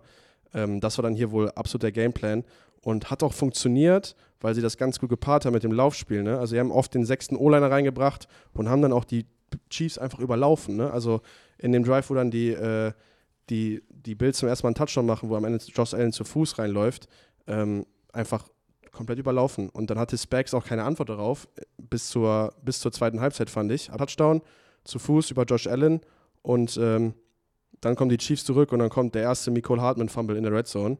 Ähm, die Chiefs haben Glück, weil sie landen drauf. Und ähm, dann kommt eine Sequenz, wo Mahomes zwei Cornerrouten überwirft in der Endzone und die Chiefs machen nur ein Field Goal. Und äh, das war dann so ein Break, wo du als Chiefs schon glücklich sein konntest, dass du überhaupt drei Punkte mitgenommen hast, aber was halt ein wichtiger Red Zone-Stop war auch für die Bills. Und ähm, ja, dann kommt, dann kommt ein Pass, ähnlicher Pass wie den Pass, den MWS später fängt von Mahomes, den wirft äh, Allen auf, auf Sherfield, der kann das Ding nicht fangen. Und das führt dann dazu, dass die Bills panten müssen und dann kommt steht. Und ähm, da wusste ich dann, okay, wir haben hier Travis Casey findet wieder die Endzone, hat vorher im Spiel auch schon stattgefunden. So, das ist, und das kann man eigentlich so sagen, das ist mit Abstand das beste Offensivspiel, was wir gesehen haben von den Chiefs dieses Jahr. Das war das Vertrauteste. Ja, das war, das war war genauso, wie es immer aussieht. genau. Und du hast eben schon gesagt, ich glaube, die, die Chiefs sind nur in den Playoffs, weil Spagnolo mit dieser Defense dazu geführt hat, dass die Chiefs nicht groß punkten mussten, um trotzdem das Spiel zu gewinnen. Und jetzt haben wir den, den angsteinflößenden Fall für jedes Team, gegen das die Chiefs spielen. Sie haben jetzt zweimal offensiv hintereinander den Ball bewegt, zweimal wieder Touchdowns gescored auf alte Art und Weise, plus diese Defense, die sie immer noch haben. Ja. Ähm, das ist ganz unangenehm. Und wir haben halt einen Patrick Mahomes, der halt einfach Rekorde bricht. Ne? Also er ist jetzt, glaube ich, zum sechsten Mal in Folge im AFC Championship Game mit Andy Reid zusammen. Das ist Bananas. Also das, Also, das, wir das reden jetzt sollte Woche nicht für Woche davon, ne? Das Ja. ist halt, äh, und, und ich hab geil, ich hab, äh, das war einer der geilsten Tweets, die ich dazu gelesen habe. Und du musst überlegen, der ist 28, 27, 28 die Ecke rum.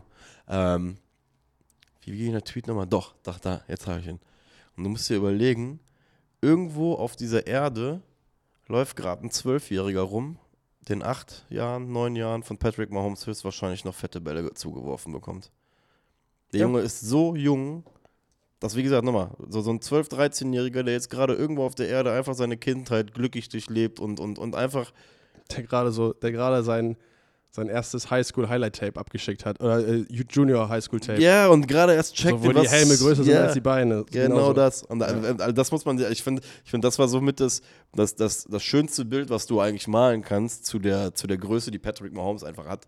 Ja, einfach, dass der, also absurd. Und vor allem, muss man mal gucken, äh, Playoff-Wins auch, hatten wir ja letzte Folge schon irgendwie über, über Peyton mittlerweile oder gleichgezogen mit Peyton letzte Woche. Und Peyton hat das, glaube ich, in seiner 17. Saison geschafft. Ne? Also wir, wir reden, deswegen fände ich halt auch immer, Mahomes, wir hatten, wir hatten das ja so, so versucht, so ein bisschen zu kategorisieren. Ma- Mahomes ist halt, zu, das ist halt, halt zu krass. Ich glaube halt auch weiterhin, das ist halt wieder mein, mein, mein, mein, mein großes, meine große Kritik ja an unsere heutige, heutige Zeit und unsere heutige Gesellschaft ist ja oftmals, dass wir sehr, sehr schnell vergessen. Einfach und, und, und sehr, sehr wenig appreciaten können und auch sehr, sehr schnell immer nach dem, nach dem nächstgrößeren, besseren Rekord suchen und dabei oftmals eigentlich übersehen, was wir für selbstverständlich nehmen. Und das, was Patrick Mahomes dann macht, ist nicht selbstverständlich. Nee. Deswegen, äh, ja. Krass. Absolut nicht. Und ähm, das hat man dann hier wieder gesehen. Die Bills haben dann äh, einen Touchdown-Drive wieder angeleitet, wo Cook den erst droppt, den Touchdown, der da gewesen wäre, aber dann läuft Allen ihn selber rein. Und dann sind noch 26 Sekunden auf der Uhr und die Bills gehen mit einer 17-13-Führung in die Halbzeit. Und ähm, dann kommt das Play, was ich gerade schon angesprochen habe, nach der Halbzeit direkt, glaube ich, eine drei oder vier Play-Sequenz, wo Kansas City in drei oder vier Plays wirklich so explosiv, wie sie wir kennen. Und das sind genau diese explosiven Plays, die die Bills das ganze Spiel nicht hatten. Ne? Also die Bills hatten kein einziges explosives Play über 20 Yards, glaube ich. Ähm, ich, könnt, ich würde fast behaupten, in dem, in dem Drive waren zwei, wenn nicht sogar drei drin. Wir haben erst den Big Catch von äh, Marquez Valdes Scantling über, über Johnson drüber. Und dann kommen noch zwei, drei Big Plays und KC ist direkt in der Red Zone und finden dann Kelsey auf dem Screen für einen zweiten Touchdown. Und äh, darauf antworten die Bills dann wieder mit einem guten Drive, wo sie viel wieder laufen mit dem sechsten, mit dem sechsten äh, O-Liner. Ähm, aber dann kommt halt die Sache, wo dann halt langsam die Defense halt äh, stoppt. Äh, oder wo die Defense langsam äh, einen Plan, Plan gefunden hat, äh, Allen zu stoppen. Und dann kommt für mich wirklich, und ich weiß nicht, wie du das siehst, aber dann kommt für mich wirklich vielleicht das beste Quarterback-Play, was wir dieses Jahr gesehen haben. Nämlich äh, der Josh Allen-Pass auf Shakir. Also wie er das Ding da reinzwirbelt. Ähm, das ist wirklich, wirklich, wirklich special. Also das habe ich selten gesehen. Ja, also, also vor allem, weil, weil dieses Play bei, bei der Motion raus ja auch so viele Ebenen einfach hat. Das ist ja nicht nur so, dass er irgendwie, sag mal so, wie bei zum Beispiel bei so einem Bootleg, der ja auch dann oftmals in deine favorisierte Richtung geht, ne? Also von Josh Allen aus rechts gesehen ist ja seine eher beliebtere Seite zum Rausrollen, was äh, anatomisch bedingt wegen einem Rechtshänder ist. Ähm, der, der, er geht ja links raus, was ja schon mal bedeutet, dass du über, also körperlich über Kreuz wirfst, sagt man ja. Ähm, aber der überlegt ja kurzzeitig auch nochmal kurz zu scramblen. Also das heißt, aus, aus einer seitlichen Bewegung wird auf einmal eine, eine Frontale und das ist ja auch nochmal, es gibt, gibt Winkel, aus denen kannst du halt nicht werfen. Oder aus, aus, aus, es gibt Bewegungen, du kannst eine Bewegung nach links oder nach geradeaus machen, aber du wirst nicht zeitgleich den Ball auch werfen können. Das heißt, das sind alles so Sachen, die, die eine gewisse Bewegung, so einen Bewegungsprozess einfach mit sich bringen. Und ja, also wie gesagt, also jemand, der dreimal innerhalb von drei Sekunden es schafft, sein, seine Laufrichtung zu verändern, um dann noch, ähm, wie gesagt, anatomisch eigentlich, es sollte nicht funktionieren, wie er es gemacht hat, aber er kann es halt, äh, den Ball da so reinzuhauen, äh, pf, ja, ich weiß nicht. Ich glaube, das ist halt so, so wieder der Punkt auch, warum wir bei dieser lästigen MVP-Diskussion zum Beispiel auch wieder hin, hingucken müssen. Guck mal, wir haben, wir haben bei so einem, du hast jetzt, das kann, kann ich jetzt auch ganz offen sagen, du hast mir, mir geschrieben von wegen, boah, ich hätte fast getweetet, Lamar würde diesen Ball so nicht werfen können. Oder, Ja. oder, oder du würdest den Ball von Lamar so halt nicht bekommen.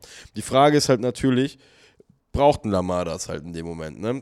Deswegen wirkt Lamar wahrscheinlich in manchen Plays einfach lockerer oder so, so, was ich ja eben auch gemeint habe, bei diesem äh, Likely-Touchdown, dass es einfach so ein bisschen mehr im Flow wirkt, während bei Josh Allen halt, ich sagen muss, ich erwarte jede Woche eigentlich eine Aktion von dem, bei der ich einfach sage, Heilige Mutter Maria Gottes, aber was man halt auch dazu wieder sagen muss, die Bills brauchen es halt auch. Ja. Und die Ravens brauchen es halt nicht. Und das ist halt immer auch wieder so, so ein bisschen dieser, dieser schmale Grad bei dieser Bewertung von diesem ganzen Quarterbacks. Ähm, Lamar Jackson könnte wahrscheinlich seine aktuell sehr, sehr gut laufende Saison auch gut killen, wenn er anfangen würde, halt manche Dinge zu machen wie Josh Allen. Weil wir haben es ja in der ersten. Saisonhälfte gesehen, wenn Lamar dauernd fummelt und halt nicht diesen, diesen nicht diese clean Games spielt, wie dann die Ravens auch, die haben gegen die Steelers verloren, glaube ich. Ja. Ne? So. Ähm, aber ja, also ich habe halt mir gedacht, ich habe es getweetet gehabt, habe es dann wieder gelöscht, weil ich nicht auf die Schärfe vorbereitet war, dass ich glaube, dass ein Lamar Jackson diesen Wurf nicht macht. Muss man dazu sagen, dass Lamar Jackson dann wahrscheinlich einfach selber reinläuft. Und dann ist das Resultat das gleiche. Nur weil er diesen Wurf nicht macht, heißt es ja nicht, dass er da keinen Touchdown erzielt. Ne? Also das ist dann immer vielleicht auch direkt mein Gegenargument zu diesem unnötigen Tweet, den ich dann zum Glück nie losgelassen habe. Aber das, das Schöne ist ja, weißt du, dass wir auch selbstkritisch in vielen Dingen Genau. sind, ne? dass wir auch äh, irgendwo, irgendwo versuchen, uns selber äh, zu positionieren und zu finden in dieser ganzen Sache, in dieser ganzen Diskussion. Guck mal, wir waren ja eben bei den äh, 20 Plus Plays. Ähm, Bills hatten ja nicht eins. Mhm. Wie gesagt, also zwei krasse Statistiken einfach nochmal mit reingeworfen. Also Josh Allen hatte, wie gesagt, äh, vier von diesen Spielen.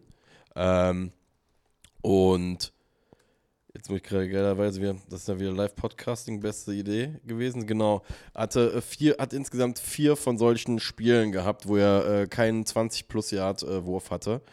In den ersten drei Spielen hatte er äh, 5 Dropbacks, 19 und 26 Dropbacks, wo es ihm passiert ist. Was glaubst du, wie viele Dropbacks der an diesem Wochenende hatte? Ich weiß es, es waren 39, glaube ich, ne? Sogar 46. Oder so. Dann Vor- äh, ich's doch für nicht. 45, 45, Entschuldigung. Ja. Also 45 Dropbacks. Und zu- 39 Pässe geworfen, kann das sein? ja, ja. Ja, genau, dann falsch, falsche. Und dann nicht ein 20 Pluser dabei zu haben für einen Josh Allen, das ist, das ist Wahnsinn. Was Weißt du, wie die- viele weißt KC du- hatte? 20 plus? Nee. Acht. Acht Plays. Acht. Ja, wahrscheinlich genau. In diesem einen Drive, wo ich gesagt habe, waren ich, wahrscheinlich schon drei davon drin. Weißt du, wie die Josh Allen Heatmap aussieht in diesem Spiel? Verrat es mir. Wie Leute denken, dass Brock Purdy Quarterback spielt. Ah. Ja gut, macht ja, ja gut, macht ja Sinn Die mit ganzen, den niedrigen die, A-Dots. ganzen, Ja, ja. die ganzen tiefen Bälle, alle incomplete, wo alle immer sagen, Brock Purdy kann nicht tief werfen und alle Bälle hinter dir dann auf Scrimmage. Also für jeden, der äh, sich das Ganze auch mal äh, zu Gemüte führen will, nextgenstats.nfl.com. Da könnt ihr unter Charts äh, das Ganze euch zu äh, Gemüte führen. Ne, äh, das fand ich, fand ich interessant. Aber ich habe jetzt dieses Wow-Play von auf Shakir ange angesprochen. Ne, da hat sich mal Holmes an der Sideline gedacht, watch me. Und äh, ist am nächsten Drive rausgegangen und hat einfach einen Wahnsinnsplay auf MWS gemacht, wo er in der Pocket upsteppt, äh, weil, der, weil der Stunt irgendwie nach rechts geht und er sieht dann links eine Lücke, steppt ab und wirft wirklich einen absoluten Dime aus dem Sprung heraus, glaube ich, über die Mitte auf so eine Art Overroute auf, auf Marquez Valdez Scanning, der den Ball dann fängt, der das Ding direkt auf die Face Mask gebrettet bekommt und äh, halt den Catch macht. Ne? Und da muss man eben auch mal loben in, in, dieser, in diesen Games. So, der Mann hat sehr, sehr viel Hate eingesteckt dieses Jahr, absolut zu Recht auch. Hier ist er mit einer der Gründe, warum die Chiefs überhaupt das Spiel gewonnen haben. Ne? Also macht der Mann diese zwei Big Plays nicht. Äh, Glaube ich, dass vielleicht am Ende die Bills hier als Sieger vom Platz gehen. Also da kann man auch mal äh, ihm Credit geben, wenn es wenn, auch mal angebracht ist. Ich glaube, die Chiefs-Fans sind ganz zufrieden, dass, das, dass er den Drop aus dem Eagles-Game, den da zum Beispiel das W gekostet Get it hat. out of your system. Na, Get eben. Genau, ja, ist ja, wollte ich schon sagen. Das ist Ne, jetzt quasi vergessen, genau, solange er die Dinger in den Playoffs fängt, ist ihm das, glaube ich, selten egal. Und äh, dann hast du ein bisschen angefangen zu bröckeln, das Spiel, und dann wurde es wild, weil dann sind die Bills three and out gegangen und ich dachte mir schon, okay, dieser Shootout, der jetzt passiert ist, äh, langsam kommt die Defense dahinter. Aber äh, da hat jemand die Rechnung nicht mit Damar Hamlin gemacht, denn der hat dann mal kurz, ich weiß nicht, ob er es war oder äh, ob irgendwer anders das gecheckt hat, sie haben einen Punt gefaked quasi, weil die Chiefs anscheinend nur zehn Mann auf dem Platz hatten und dieser Check eingebaut ist in Sean McDermotts Punt-System oder was auch immer. Jedenfalls hatten sie wohl den Look, den sie haben wollten für so eine Situation, haben es gesehen, was auch absolut richtig ist. Also ich habe es da mehrere Experten zugesehen, die da gesagt haben, ey, kann man so machen. Aber ich glaube, Tranquil macht da ein überragendes Play, schlägt, glaube ich, zwei Blocker oder Jo. so Genau. und äh, äh, verhindert dann, dass dieser Fake-Punt äh, gut ist. Aber generell kann man natürlich überstreiten, ob man überhaupt diesen Check einbauen sollte in so einem Spiel in der eigenen Hälfte, wenn du so einen Quarterback auf der anderen Seite hast. Also warum gibst du nicht, wenn du sowieso dafür gehen willst oder könntest, einfach deinem Freak vom Quarterback den Ball in die Hand. Jedenfalls Turnover on Downs dann in der eigenen Hälfte. Und Damar Hamlin hat übrigens noch nie einen offensiven Snap in seinem Leben in der NFL gespielt. Ne? Du hast das nur mal, das nur mal so als kleinen Wrinkle, den ich mir mit reinwerfen würde. Ob das Ja. so. Also es ist so ein Detail, was ich zumindest mal interessant finde. Ähm, Ich sag dir ehrlich, für die Storyline hätte ich mir einfach gewünscht, dass der, Ding, dass, dass der Typ das Ding crippt, einfach für 80 Yards. Stell mal vor, Damar Hamlin wird den, wird den Punt-Fake einfach also äh, die, in die Endzone laufen für sieben. ja, Einfach für die, für die Scriptwriter. Naja, ich glaube einfach, dass er zur falschen, also blöd sich jetzt anhört, zur falschen Zeit am falschen Ort einfach Ja. gestanden hat, der, der Arme, ich weil sag, dir, ich sag dir ehrlich, ich sag's doch so, wie es ist, wenn es nicht Damar Hamlin wäre, hätte ich, wüsste ich wahrscheinlich auch nicht den Typ, der den Snap angenommen hat. Weil Ja. das sind ja meistens dann irgendwelche Fullbacks oder irgendwelche Special-Teamer, die dann halt äh, äh, diese Special Teams Plays machen, äh, deren Namen dann nicht so jedermann ein Begriff ist. Aber Damar Hamlin, der Name, der klingelt natürlich, ne? Da gehen einige Glocken an. Ja. Ähm, werden wir dann sicher nicht nochmal in unserer Award-Show zu kommen, ähm, weil der Mann, denke ich, davon einen gewinnen wird. Aber ähm, ne, dieses Play passiert und äh, dann passiert das Play von Nicole Hartmann 2.0, wo er wieder fummelt in der Red Zone. Äh, sehr, sehr starkes Play vom Safety da, der den Ball raushaut und äh, der Ball geht durch die Endzone raus, Fumble, Touchback und die Bills bekommen den Ball, was dazu führt, dass diese ganze Sequenz komplett unnötig war und einfach nur zwei Minuten gekostet hat, weil im Endeffekt hat keiner daraus Kapital geschlagen und äh, wir waren wieder beim, beim Punkt Zero.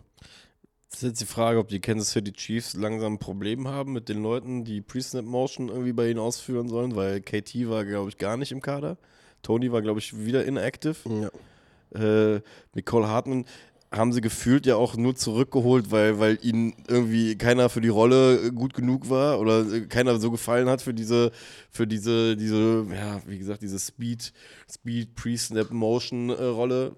Jetzt fummelt er auch wieder zweimal. Was ist mit Sky Moore? Kommt der, hat er schon gespielt? Kommt er wieder? Der ist auch noch auf. Ja, ich glaube, die würden jetzt alle wieder kommen, tatsächlich für die letzten zwei Spiele. Und nochmal, Sky Moore die Saison unterirdisch. Kadarius Tony die Saison unterirdisch. Aber die zwei haben die Touchdowns gemacht im Super Bowl, ne? Also da, Deswegen, also, da deswegen, kommt noch, äh, kommt noch was zurück. Aber ich will einmal sagen, ich habe ja hier schon mal dick rausposaunt, ich bin kein Fan von dieser Touchback-Rule. Ich nehme es zurück. Ich muss ganz ehrlich sagen, ich bin überzeugt. Ich finde es eine geile Regel jetzt. Ähm, ich weiß auch nicht, wo dieser Sinneswandel plötzlich herkommt, aber ich finde, das gibt so eine, du solltest als Offenspieler den Ball protecten in der wichtigsten Area des Feldes, nämlich kurz vor der Endzone oder in der Endzone. Und wenn du es nicht machst, sollte ich, finde ich es gut, dass die Defense dafür belohnt wird. Deshalb, ich äh, bin dafür, dass diese Regel nicht abgeschafft wird. ich bin froh, dass wir dich äh, auf diese Seite bringen konnten. Auf die dunkle Seite. ja. So, vor allem mit allen Regeln, die immer für die Defense gemacht werden, finde ich das eigentlich eine, eine ganz, ganz schöne Sache. So, dann kommt Allen, der wieder tief auf Sheffield, Sheffield wirft im nächsten Drive. Äh, ganz knapp. Ich weiß nicht, ob er den Ball ein bisschen falsch trackt, vielleicht auch. Kommt zu spät rein, kriegt ihn fast, aber nicht ganz. Äh, kann diesen schönen Ground nicht surviven, wie, wie die immer so schön sagen. Wo dann, wo dann immer auffällt, dass unsere deutsche Sprache einfach nicht schön genug ist. Also gibt es dafür irgendein Äquivalent, um das genauso bildlich zu beschreiben, wie das, was ich gerade auf Englisch gemacht habe? Den Boden zu überleben. Das hört sich einfach zu hart an. Weißt du, was ich meine? äh, Naja. Mir fällt nichts ein. So, dann äh, ist es incomplete, ne? die Chiefs kriegen den Ball zurück, dann kriegen sie noch eine PI, meiner Meinung nach geschenkt, auf so einer Crossing Route. Äh, Findest ist, du? ich, die, ha- Also keine haben, Ahnung, ich sag mal so, er hat schon seinen Arsch so ein bisschen nach rechts gestellt. Ne? Die haben ja Gene, die haben Gene Steratore dazu geholt und er meinte, das ist nur eine PI, wenn der Ball schon in der Luft ist. war, ach, stimmt, das war, das war die. Und dann gab es ganz am Ende, als sie wieder rumgeschaltet haben zum quasi zum Sideline-View, hat man gesehen, dass Mahomes den Ball noch in der Hand hatte, als das passiert ist. stimmt, er beziehungsweise- gibt ihm den Bump, als er gerade noch an der Handfläche ist, den Ball. Stimmt. Genau, aber ähm, ist dann vielleicht der Equalizer gewesen zu dem Lateral, der nach vorne gegangen ist, was auch immer. Äh, macht am Ende keinen Unterschied, weil die Bills die dann im nächsten Down oder im Down danach hält. Die Chiefs müssen panten und dann kommt das, was wir, glaube ich, beide als äh, Wurf bezeichnen, der dann doch nicht von dieser Welt ist, weil was Josh Allen dafür einen Monsterball rauswirft, der, glaube ich, netto 70 Yards in der Air travelt, äh, mit einer Flugkurve, absolut ridiculous. Und äh, ja, Dix droppt das Ding. Mister, ich gucke mir die Celebration von den Chiefs an, weil ich das personal nehme und dann steppst du halt in so einem Spiel nicht ab. Ist halt dann auch, ist natürlich ein schwieriger Ball. Also ich, ich kann mal sagen, wenn so ein Ball so lange in der Luft ist und du trackst den über die Schulter die ganze Zeit, das ist mit der schwierigste Catch, den du als Receiver machen kannst. Nichtsdestotrotz bezahlst du den Dix genau dafür, dass er in diesem Moment diesen Ball fängt. Das ist halt so ein bisschen der Punkt. Ne? Und vor allem. Vor äh, allem, wenn du so ein Vocal Guy bist wie Dix, der sich immer aufregt, dass du nicht diese Targets bekommst normalerweise. Ja. Ja, Das ist halt so, ich finde, das ist halt so ein bisschen das auch bei, auch wieder, was die Bills, die Bills machen an manchen Stellen halt einfach gar keinen Sinn. So, weißt du, so, dass du Stefan Dix einfach das Ding dann in dem Moment nicht holst, dass so, so blöd man sich jetzt anhören muss, also so blöd sich das jetzt anhört, dass man schon fast hoffen muss, dass Gabe Davis da eher gestanden hätten, weil er das Ding wahrscheinlich äh, runtergepflückt hätte, weil er ja gefühlt nur äh, Sachen fangen darf, die mehr als 50 Meter in der Luft fliegen. Ähm, das beschreibt es auch so, finde ich, einfach so ein bisschen bei den Chiefs, weißt du? Ja. Äh, bei den Chiefs, bei, bei den Bills. So. Das ist halt einfach so, dieses, dieses Team ist gut, aber es, es machen, manche Dinge machen einfach keinen Sinn. Also, wie gesagt, klar, der ist schwer zu tracken, trotzdem, wir reden hier von einem Nummer 1 Receiver, der gutes Ja. Geld bekommt, der Musst du machen, das Play. und, und, und, und vor allem das Ding ist auch da, wenn du das mit dem Sherfield-Play nochmal in einen Pot wirfst, Josh Allen wirft da einfach in, in, im selben, es war derselbe Drive, ja, ne? Äh, Ja. Müsste so, doch, genau. nee, äh, nee, war's nicht. War sogar nicht, okay. Das Dann- sind alles drei Drive-Ender gewesen. Aber Wobei, da- nee, das, das, das war noch okay. Weil das war, glaube ich, danach äh, Scrambled Allen, glaube ich, äh, fumbled, landet aber selber drauf, beziehungsweise Lyman landet, landet drauf. Die sind im vierten und drei und die machen einen Shakir, äh, Shakir-Ball. Ja, War das Aber der Drive? Ich weiß es gerade schon wieder gar nicht. passt doch. Ey, guck mal, das Ding ist, ist ja, mir geht es ja einfach nur darum, dass, was man einfach sagen muss, so, guck mal bei den Bucks. Ja. Das, der, der Touchdown von der Halbzeit, das Ding. Und Evans macht den halt einfach dann in dem Ja. Moment und ähm, Obwohl er ein scheiß Spiel hatte bis dahin, ne? Genau, ne? Ja. Und, und macht den halt einfach irgendwie schwer und, und du kommst halt da irgendwie damit rein. Und wie gesagt, ich, ich, mir, mir, fehlen, mir fehlt da so ein bisschen die. Vielleicht bin ich aber auch zu, zu enttäuscht einfach für Josh Allen, weil, weil ich fand halt, wie gesagt, dieser, der Ball auf, äh, äh, nicht auf Shakir, auf äh, Sheffield, oh, den er da droppt, wo er nicht ganz unter den Ball kommt und das Ding auf Dix, hitte einen davon. Ja, stell dir nur mal vor, das wäre das wär MWS gewesen und Mahomes würde den Ball werfen und die Chiefs hätten deswegen verloren. Was los wäre. Ja, ja, und wir reden bei, und dann, dann guckst du dir das Salary Gap von MWS zu Genau. Dix an und Ja. dann äh, fragst dich, äh, äh, auf welcher Grundlage das abläuft. Absolut richtig. Und dann, das ist die Situation, worüber viele natürlich reden. Äh, Allen geht für Shakir, äh, geht für den Touchdown-Shot, obwohl Dix drunter auf einer Crossing-Route wahrscheinlich den First Down geholt hätte, wenn nicht sogar kurz, also oder wenn halt kurz davor getackelt wird wahrscheinlich und sie dann in, in einem dritten und zwei sind oder was auch immer. Josh Allen entscheidet sich dafür, den, den tiefen Ball auf Shakir zu werfen, was aus Football-Sicht, aus Pre-Snap-Read-Sicht und was das Play angeht, absolut der richtige Read ist. Shakir ist wide open in der Endzone. Ähm, das einzige, der einzige Grund, warum das Play nicht funktioniert, ist Chris Jones, der den Tackle, den linken Tackle komplett bullrusht. Und wir hatten ja schon mehrmals ab und zu halt mal auf die Edge gesetzt für, für Key Plays. Und ähm, Chris Jones gewinnt hier den Chiefs das Spiel, weil er einfach den, den linken Tackle in die Hüfte von, von Allen buxiert quasi. Der kann nicht richtig reinsteppen und dann sind halt das die 5, 6 Yards, die halt fehlen auf dem Wurf. Äh, man kann jetzt über die über die, das Play-Calling argumentieren. Also willst du da wirklich schon scoren, so früh? Willst du Patrick Mahomes in so viel Zeit den Ball zurückgeben? Aber ich sag dir ehrlich, in so einem Spiel, wenn du den Touchdown machen kannst, mach den Touchdown und dann hast du erstens noch mehr Zeit auf der Uhr. Das heißt, wenn Mahomes wieder das Feld unterläuft, wieder einen Touchdown machst, hast du mehr Zeit auf der Uhr, um nochmal zu antworten, anstatt wenn du da jetzt noch drei, vier Minuten von der Uhr nimmst. Und wir haben schon gesehen, Mahomes reichen 13 Sekunden, weißt du? So, Ja, ja. Deshalb mach den Touchdown, wenn du den Touchdown machen kannst und hoffe dann, dann dass, dein, Zu- dass die, dein Zukunfts Josh Allen dir das Problem irgendwie löst, aber den jetzt hier anzukreiden, obwohl du einen Wide Open Man quasi vorher hattest, wo man nicht mal weiß, ob er einen First Down macht. Ich finde, es ist die richtige Entscheidung und am Ende sind sie dann trotzdem in Field Goal Range, schießen das Field Goal und können das Spiel ausgleichen und ja, dann verkackt der Kicker das, dann den Kick. Die ähm, Chiefs glaub, brauchen, glaube ich, nur einen First Down, laufen im ersten Versuch für neun Yards schon direkt mit Pacheco der Nähmaschine und dann hast du äh, Game. It's a game. Also ich bin A, komplett bei dir. Weil ich finde, das ist halt auch immer so ein bisschen, also es gibt Zeitmanagement und es gibt Überanalyse des Spiels, finde ich. Weil dieses äh, von wegen, ja, äh, du, du darfst nicht zu, zu schnell scoren oder du darfst da nicht den, den also sagen wir es mal so, da, wenn du Angst, also, also fangen wir direkt an. Spielst du mit Angst gegen Paddy Mahomes, verlierst du so oder so. Fangen wir, fangen wir mit der ersten großen Regel an. Können wir direkt festhalten. Das, die zweite Sache ist ja, ähm, spielst du spielst du bedacht gegen Kansas City und Patrick Mahomes und fängst an Sachen zu callen, die extra kurz sind, damit du mehr also damit du mehr also mehr Spielraum, mehr Volumen für Plays hast, um die Uhr runterzukriegen. und sacrificed, sag ich mal, Plays, bei denen du dir gut sicher bist, dass die scoren könnten oder, oder, oder wirfst sie nicht, obwohl Sachen offen sind, dann bist du einfach nur Banane in der Birne, sag ich dir ganz ehrlich, ja. weil, weil dann gehst du ja auch hin und sagst ganz offensichtlich deiner eigenen Defense, mit der du ja auch in die Playoff, Playoffs gekommen bist, ich traue euch das nicht zu. Also keine Ahnung, also ich sag mal so, ne, am, am Ende des Tages das äh, gute Sprichwort, lieber haben als brauchen, halt dann doch richtig, ja. auch wenn du dich natürlich in Gefahr begibst, dass dich der beste Footballspieler, der aktuell auf der Erde halt existiert, dann wieder seziert, aber dann ist es halt passiert. Nur wie gesagt, ich, ich, ich finde halt beim Football ist immer so diese große Gefahr, versuch nicht immer noch viel klüger zu sein, als du eh schon bist. Weißt ja, du? absolut, absolut, hast du recht. Ähm, ich finde, wir sollten einmal über die Verletzung reden. Haben wir jetzt zwar lange geschafft ohne. Ja. Ähm, aber die Bills natürlich komplett angeschossen, gerade auf defensiver Seite. Und Gabe Davis hat natürlich nicht gespielt.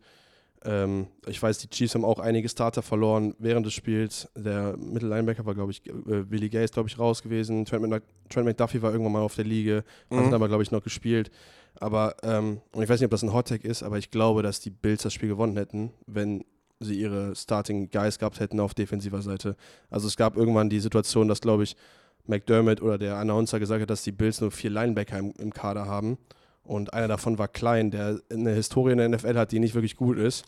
Der und war auch noch vorletzte oder vorletzte Woche war der gar nicht auf dem Kader, glaube ich, und irgendwo ja. mit der Familie unterwegs. Irgendwie so. so, und äh, der Mann war dann, das war seine, seine Hauptaufgabe, war dann Travis Casey zu covern, ne? ein Hall of Fame Tight und das hat das ganze Spiel schon nicht funktioniert. Ähm, also hat ihn mehrmals geburnt und ist dann irgendwann auch böse umgeknickt, ist dann rausgekommen, aber wurde dann am, im Play danach wieder auf den Platz geschickt, weil wir meinten, ey, wir haben keinen Linebacker, so du musst jetzt spielen. Und dann hat das, das hat Tony Romo schön erklärt, fand ich, weil es macht Sinn, ähm, wenn du keine, wenn du Linebacker hast, so, aber die sind nicht gut und du arbeitest gegen den Travis Kelsey über die Mitte, so und du kannst keine Zonen-Coverage spielen, weil der Linebacker nicht dazu in der Lage sind, weil die nicht gut genug sind. So, wie löst du dieses Problem? Und dann meinte Tony Romo so, ganz klar, du musst anfangen zu blitzen. Weil dann kannst du die Linebacker als Blitzer benutzen und hoffst, dass die diesen Skill besser ausfinden, als in Coverage zu sein. Hat nur ein Riesenproblem, dass du Patrick Mahomes nicht blitzt, weil der Mann ist sehr, sehr gut gegen den Blitz. So, und das haben wir dann im Spiel gesehen und dann musst du dir als Sean McDermott halt die Frage stellen, in welchen Apfel beiße ich jetzt? Droppe ich weiter in Coverage und hoffe, dass meine Jungs das hinkriegen, was ich glaube, dass sie nicht können? Oder blitze ich Mahomes, wo ich weiß, das ist quasi genauso doof? und welche Entscheidung ist jetzt die richtige? Also jetzt, wo du es gerade so sagst, klingt, also fällt bei mir so gerade der Groschen, wie geil wird das bitte gegen die Ravens, die aus so krass unterschiedlichen Ebenen halt auch den Blitz dann teilweise schicken, weil ich glaube, das ist ja dann auch ein probates Mittel, um, um jemanden wie Paddy Mahomes, der, der einfach ein gutes Gefühl ja einfach für dieses Spiel hat, ne? sobald der Snap passiert und äh, auch einfach gut liest, glaube ich ja, dass das dann die, Herangehensweise ist, die ihn, ihn, am ehesten schlägt. Gib ihm Dinge, die aus unterschiedlichen Ebenen kommen, die er nicht vielleicht direkt sieht oder die irgendwie, ne, irgendwie so im peripheren Auge. Äh, ja, musst du zumindest, glaube ich, musst du mit rein, musst mit reinwerfen, aber was du als Ravens halt machen kannst mit den überragenden Coverage-Linebackern, die du hast, ja. mit dem Hamilton oben drüber, mit den Safeties, die du hast, mit den Cornern, die das Receiver-Duell wahrscheinlich Travis gewinnen. isolieren und dann schön. So, und das ist nämlich die Sache. Ich glaube, dass der Bills Defensive Gameplan komplett anders ausgesehen hätte, wenn du deine komplette Jungs da gehabt hättest. Ne? Stell dir mal vor, du hättest einen Tredarius White und einen, einen Benford noch da gehabt, die spielen. So, dann hättest du auf jeden Fall outside die Receiver hätte, glaube ich, MWS nicht so ein großes Spiel gehabt. Ja. Glaube ich, glaube ich 100 Prozent.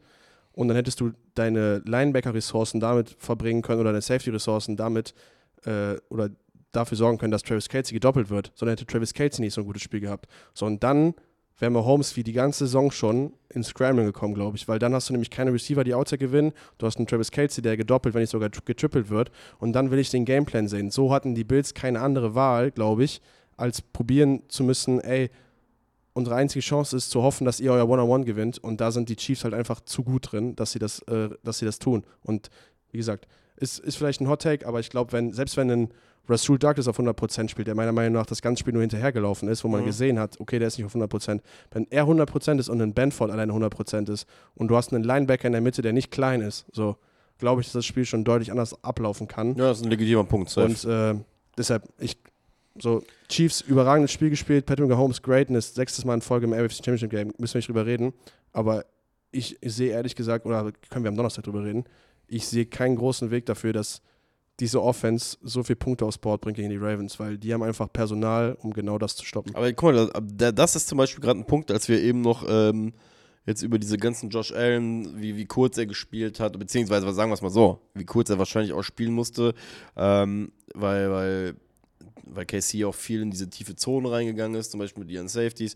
Ähm, ja auch ganz bewusst das Spiel vor sich gehalten haben, weil sie halt vielleicht auch, das ist halt nicht auch meine Vermutung bei Kansas City, was, was sie auch dann in meinen Augen sehr, sehr klug gemacht haben, ist, dass sie haargenau wussten, ey, wir können uns hier nicht auf dieses 35, 40 Punkte Shootout verlassen, halt mit den, weil ich glaube, die Skepsis hatten Mahomes und äh, Andy Reid dann doch noch, ja. Also warum sollte ein Receiver-Core, der 18 Wochen lang halt schon underwhelming war, warum soll er jetzt so bombastisch sein, dass wir auf einmal 30, 40 Punkte offensiv halt äh, hier drauflegen? Ich glaube, da haben sie halt defensiv einen extrem geilen Gameplan gehabt, in dem sie das Spiel sehr, sehr lange vor sich gehalten haben. Zwar auch viel Uhr zugelassen haben, aber Josh Allen nicht die Möglichkeit gegeben haben, diese eineinhalb Minuten Drives einfach zu haben oder zwei Minuten, weißt du, wo so, die du, wenn du die zweimal hast als Gegner, dann hast du halt ein Kernproblem, weil du halt einfach 14 Punkte auf einmal halt irgendwie, irgendwie Revanche, halt, ne, halt Revanche geben musst, beziehungsweise, was wollte ich gerade sagen, halt zurückgeben musst, um es auszugleichen. Deswegen finde ich den Gameplan, ehrlich gesagt, um jetzt mal natürlich weg von den Verletzungen zu gehen, halt aber auch nochmal phänomenal, den sie einfach defensiv gespielt haben, die Chiefs. Weil, wie gesagt, ja, ja absolut. Kein, Josh Allen, kein einziges Play über 20 plus, das müssen wir uns auch mal auf der Zunge zergehen lassen, ja. bei, bei 40 plus Dropbacks, das ist viel ja. zu schön. Auch so eine Personale wie Gabe Davis, ne, ist ja gerade gegen die Chiefs in den letzten Spielen auch immer schon der Deep Guy gewesen. Ne? Ja. Also ich sag dir, wenn der die Rolle von dem Dix einnimmt auf diesem tiefen Pass, der fängt das Ding, du hast wahrscheinlich schon gesagt, und dann hast du halt auch einen Dix, der nicht diese tiefen Tiefe Dinger gehen muss, gehen muss, sondern halt sein Spiel so im Kurz-Intermediate-Bereich äh, gewinnen kann. Ne? Also ich glaube, äh, ich will hier nichts wegnehmen von der Leistung von den Chiefs, aber ich glaube, dass da äh, am Ende dann doch, und das ist ja auch vollkommen okay, am Ende gewinnt wahrscheinlich in den Playoffs immer das Team, was was weniger Verletzungspech hat. Dazu ist der Margin of Error in der NFL einfach viel zu, viel zu klein. Ähm, aber, naja. Aber das, da siehst du übrigens aber auch mal, das ist so, glaube ich, das Irrtum, was man oftmals ähm, bei diesen ganzen Takes in der, in der Regular Season hatten, wegen, oh Gott, die können nicht, die werden nicht. Und ne, also gerade, was man ja auch bezüglich der Chiefs halt oftmals gesagt hat. Fakt ist auch, was man sieht, ist bei den Teams, und das wissen die Leute im Front Office, weil sie Jahr für Jahr durchleben, auch, die Playoffs sind gar nicht so lange, ne? Und nee. vom, von der, wenn du die richtige Struktur erwischst in den Playoffs, dann kannst du als Kansas City Chiefs, die in der Regular Season so ihre Problemchen hatten, trotzdem einen ganz, ganz guten Path in den Super Bowl halt haben. Frag mal Eli Manning, Dr. Dr. Average. Der hat. Moment mal, der hat aber nur, der hat nur Brecher, Alter, auf dem Weg einfach mal kurz weggeräumt. Das meine ich nicht. Ich meine, er hat zwei gute Postseason-Runs gehabt und sonst war er nicht so toll. Ja, einen dritten hätte er auch gehabt, wenn Plexico Burrows sich nicht mit der Knarre amüsiert hätte, voll Idiot. Das ist aber eine andere Dazu Geschichte. in der Offseason. Das in der Offseason. Hast du noch was zum Spiel? War geil, war geil. Ich hoffe, dass es das auf Ewigkeiten so gibt. Ich hoffe, dass äh, die Buffalo Bills in den nächsten zwei, drei Jahren jetzt nicht so ein bisschen äh, strukturell zerfallen, weil Cap-wise geht das Ganze bei denen jetzt äh, mit, mit äh, Josh Allen auch nochmal in die Höhe. Ähm, ansonsten äh, Game on. Game on. Alter, die sind beide, die sind beide im besten Footballer, Alter. Wir haben sie doch hoffentlich noch, noch mindestens zehn Jahre. Die sollen sich immer weiter auf die Nase geben. Ich hoffe aber auch für Josh Allen, dass der irgendwann mal einfach so zwei Jährchen hat, wo er die Oberhand hat. Weil er, weißt du, so ein Joe Burrow, ne? Der guckt sich halt ganz von außen an und kann wenigstens sagen, so Bruder, ich stand wenigstens schon einmal in dem Super Bowl. Ich hab, ja. und, und ich habe halt so irgendwie meinen mein Mythos gegen Patrick Mahomes. Der Josh Allen, die arme Sau, der steht die ganze Zeit da und macht eigentlich Woche für Woche geile Scheiße, um sich dann jedes Mal im Januar eigentlich dasselbe erzählen zu lassen. Halt so ein bisschen wie die Cowboys, nur ein bisschen besser, die ja. Geschichte. Ähm, fällt mir jetzt nochmal ein, haben wir eben gesagt, habe ich jetzt noch nicht gesagt, äh, das hatte für mich so auch so ein bisschen die Vibes von, von AFC Championship Game, damals Brady gegen Mahomes, ne? Stimmt. Ähm, damals das erste Championship Game, glaube ich, von, von Paddy Mahomes und wo ich mich auf der Couch halt erwischt habe und gesagt habe, ey, ich bin hier auf jeden Fall für Mahomes damals, weil Brady hat die Dinger schon so oft gewonnen, ne? So, und dann, äh, das Spiel war für mich das gleiche so. Ich war hier vehement für Josh Allen, einfach aus emotionaler Sicht, weil ich es ihm einfach gönne, so wie er Football spielt die letzten Jahre, dass er mal diesen Hump überkommt und quasi auch mal die Chance hat auf den Ring. Und äh, deshalb fand ich es interessant, dass in diesem Spiel für mich Josh Allen der Patrick Mahomes von früher war und Patrick Mahomes der Brady von früher. Das hatte für mich so ein bisschen die Vibes, dieses Spiel. Und ja, dann haben wir, glaube ich, jetzt ein richtig geiles Matchup. Wir haben es schon kurz angeteasert. Ravens gegen Chiefs. AFC-Finale, wo wir, glaube ich, sagen, das sind zwei sehr, sehr gute Teams mit zwei sehr, sehr guten Headcoaches, mit zwei Freaks auf Quarterback. Und auf der anderen Seite des Turnierbaumes, wo wir wieder beim Tennis wären, haben wir. Äh, Full Circle. Full haben, Circle. Ja, haben wir äh, die Lions und die 49ers, äh, angeführt von jeweils Jared Goff und Brock Purdy, wo wir beide, glaube ich, sagen, das sind zwei sehr, sehr gute Quarterbacks in der NFL, die absolut ihre Daseinsberechtigung haben, dieses Jahr in diesem Halbfinale zu stehen. Yep. Aber dann doch, doch eine Liga unter den zwei Freaks auf der anderen Seite sind. Und ich bin sehr, sehr gespannt, wie sich das Ganze ausspielt. Ich, also, das Geile ist ja in der NFC ist es ja eigentlich irgendwie so ein bisschen dieser Gesamtteam-Effort. Und auf in der AFC haben wir halt jetzt irgendwie so dieses, dieses Starlight auf Quarterback, weißt du, wo diese zwei wirklichen Unicorns jetzt einfach da stehen, aus Mahomes und äh, Lamar. Ähm, genau. Vielleicht abschließend, guck mal, doch, die will ich jetzt reinbringen, weil die, hat, die haben wir versehentlich eben löschen, also beziehungsweise wurde nicht mit aufgenommen in der zweiten Phase. Ähm, Lamar Jackson, Paddy Mahomes und Josh Allen werden in der kommenden Saison ähm, ihre wahrscheinlich 100. Regular Season Games für das Franchise spielen, das sie auch gedraftet hat. Das Krasse ist, äh, wir werden ja in der Offseason natürlich weiter Football Talk immer weiter, weiter, weiter pushen. Und wir haben ja schon angefangen. Ähm, wir werden uns in einer Folge mit den letzten 15 Jahren des NFL-Drafts befassen, mit den ersten Runden äh, und den jeweiligen Quarterbacks, die da gedraftet worden sind. Meine im Kopf zu haben, es waren 46. Ähm, diese drei Jungs sind die ersten beiden seit Cam Newton und Matthew Stafford, die 100 plus Spiele für das Franchise spielen werden. Diese das, drei sind die ersten beiden. äh, die sind die ersten drei. Diese Okay. drei sind die ersten drei, äh, drei seit Cam Newton und Matthew Stafford, ähm, die wieder 100 plus Spiele für das Franchise spielen werden, das sie gedraftet hat, um da auch nochmal zu zeigen, was für, also dass wir, glaube ich, schon auch die richtigen Teams jetzt hier gerade am Ende gesehen haben. Und zeigt nochmal, dass der Draft eine Lotterie ist, ne? Also nur weil Quarterback Das- an 1 picks, heißt es nicht, dass das der nächste Messias wird. Also ich sage jedem, jedem da draußen, wenn ihr nur ein Viertel so geil auf dieses Thema seid, beziehungsweise haargenau auf diese Folge, wie ich jetzt gerade schon bin, nachdem ich mir so zwei Stunden diese ganzen Datensätze zusammen ne, nicht hier, äh, zu Hause zwei Stunden, was denn? Ja, ist gut. Also, nachdem ich mir zwei Stunden äh, zu Hause die Vorbereitung dafür gemacht habe, ich sage euch, diese Folge wird affengeil, aber sie wird auch einen staunen lassen. Und ich wette mit euch, ihr werdet auch drei, vier Sachen, nachdem ich sie euch gesagt habe, nachher nochmal googeln wollen, weil ihr sie nicht glauben werdet, weil ich auch vor meinem Laptop saß und mir nur gedacht habe, was? Ja. Und dafür machen wir den ganzen Hype? Ja, da, ähm, da werden wir noch zu kommen. Ne? Wir werden euch auf den Draft mitnehmen, werden den Draft natürlich analysieren, was wir machen würden, das vielleicht auch nochmal die ein oder andere Thema zum Draft erklären. Und dann haben wir natürlich in der Offseason noch einiges vor mit Free Agency, was auch immer, Roster-Building. Also äh, wir werden auch weiter am Start sein. Und an der Stelle nochmal den Hinweis, wenn ihr irgendwas besprochen haben wollt, schickt es uns gerne. Wir freuen uns über jede liebe Nachricht, die ihr schickt. Äh, gestern haben wir wieder eine bekommen, die unser Herz hat hüpfen lassen. Alter, um 11 Uhr abends einfach, was ist das denn? Valentin schickt uns immer die ganzen äh, netten Nachrichten rum. Das war Ähm, wundervoll. Also, ne, es diese, die werden auf jeden Fall beachtet und gesehen und äh, wie gesagt, lassen wirklich.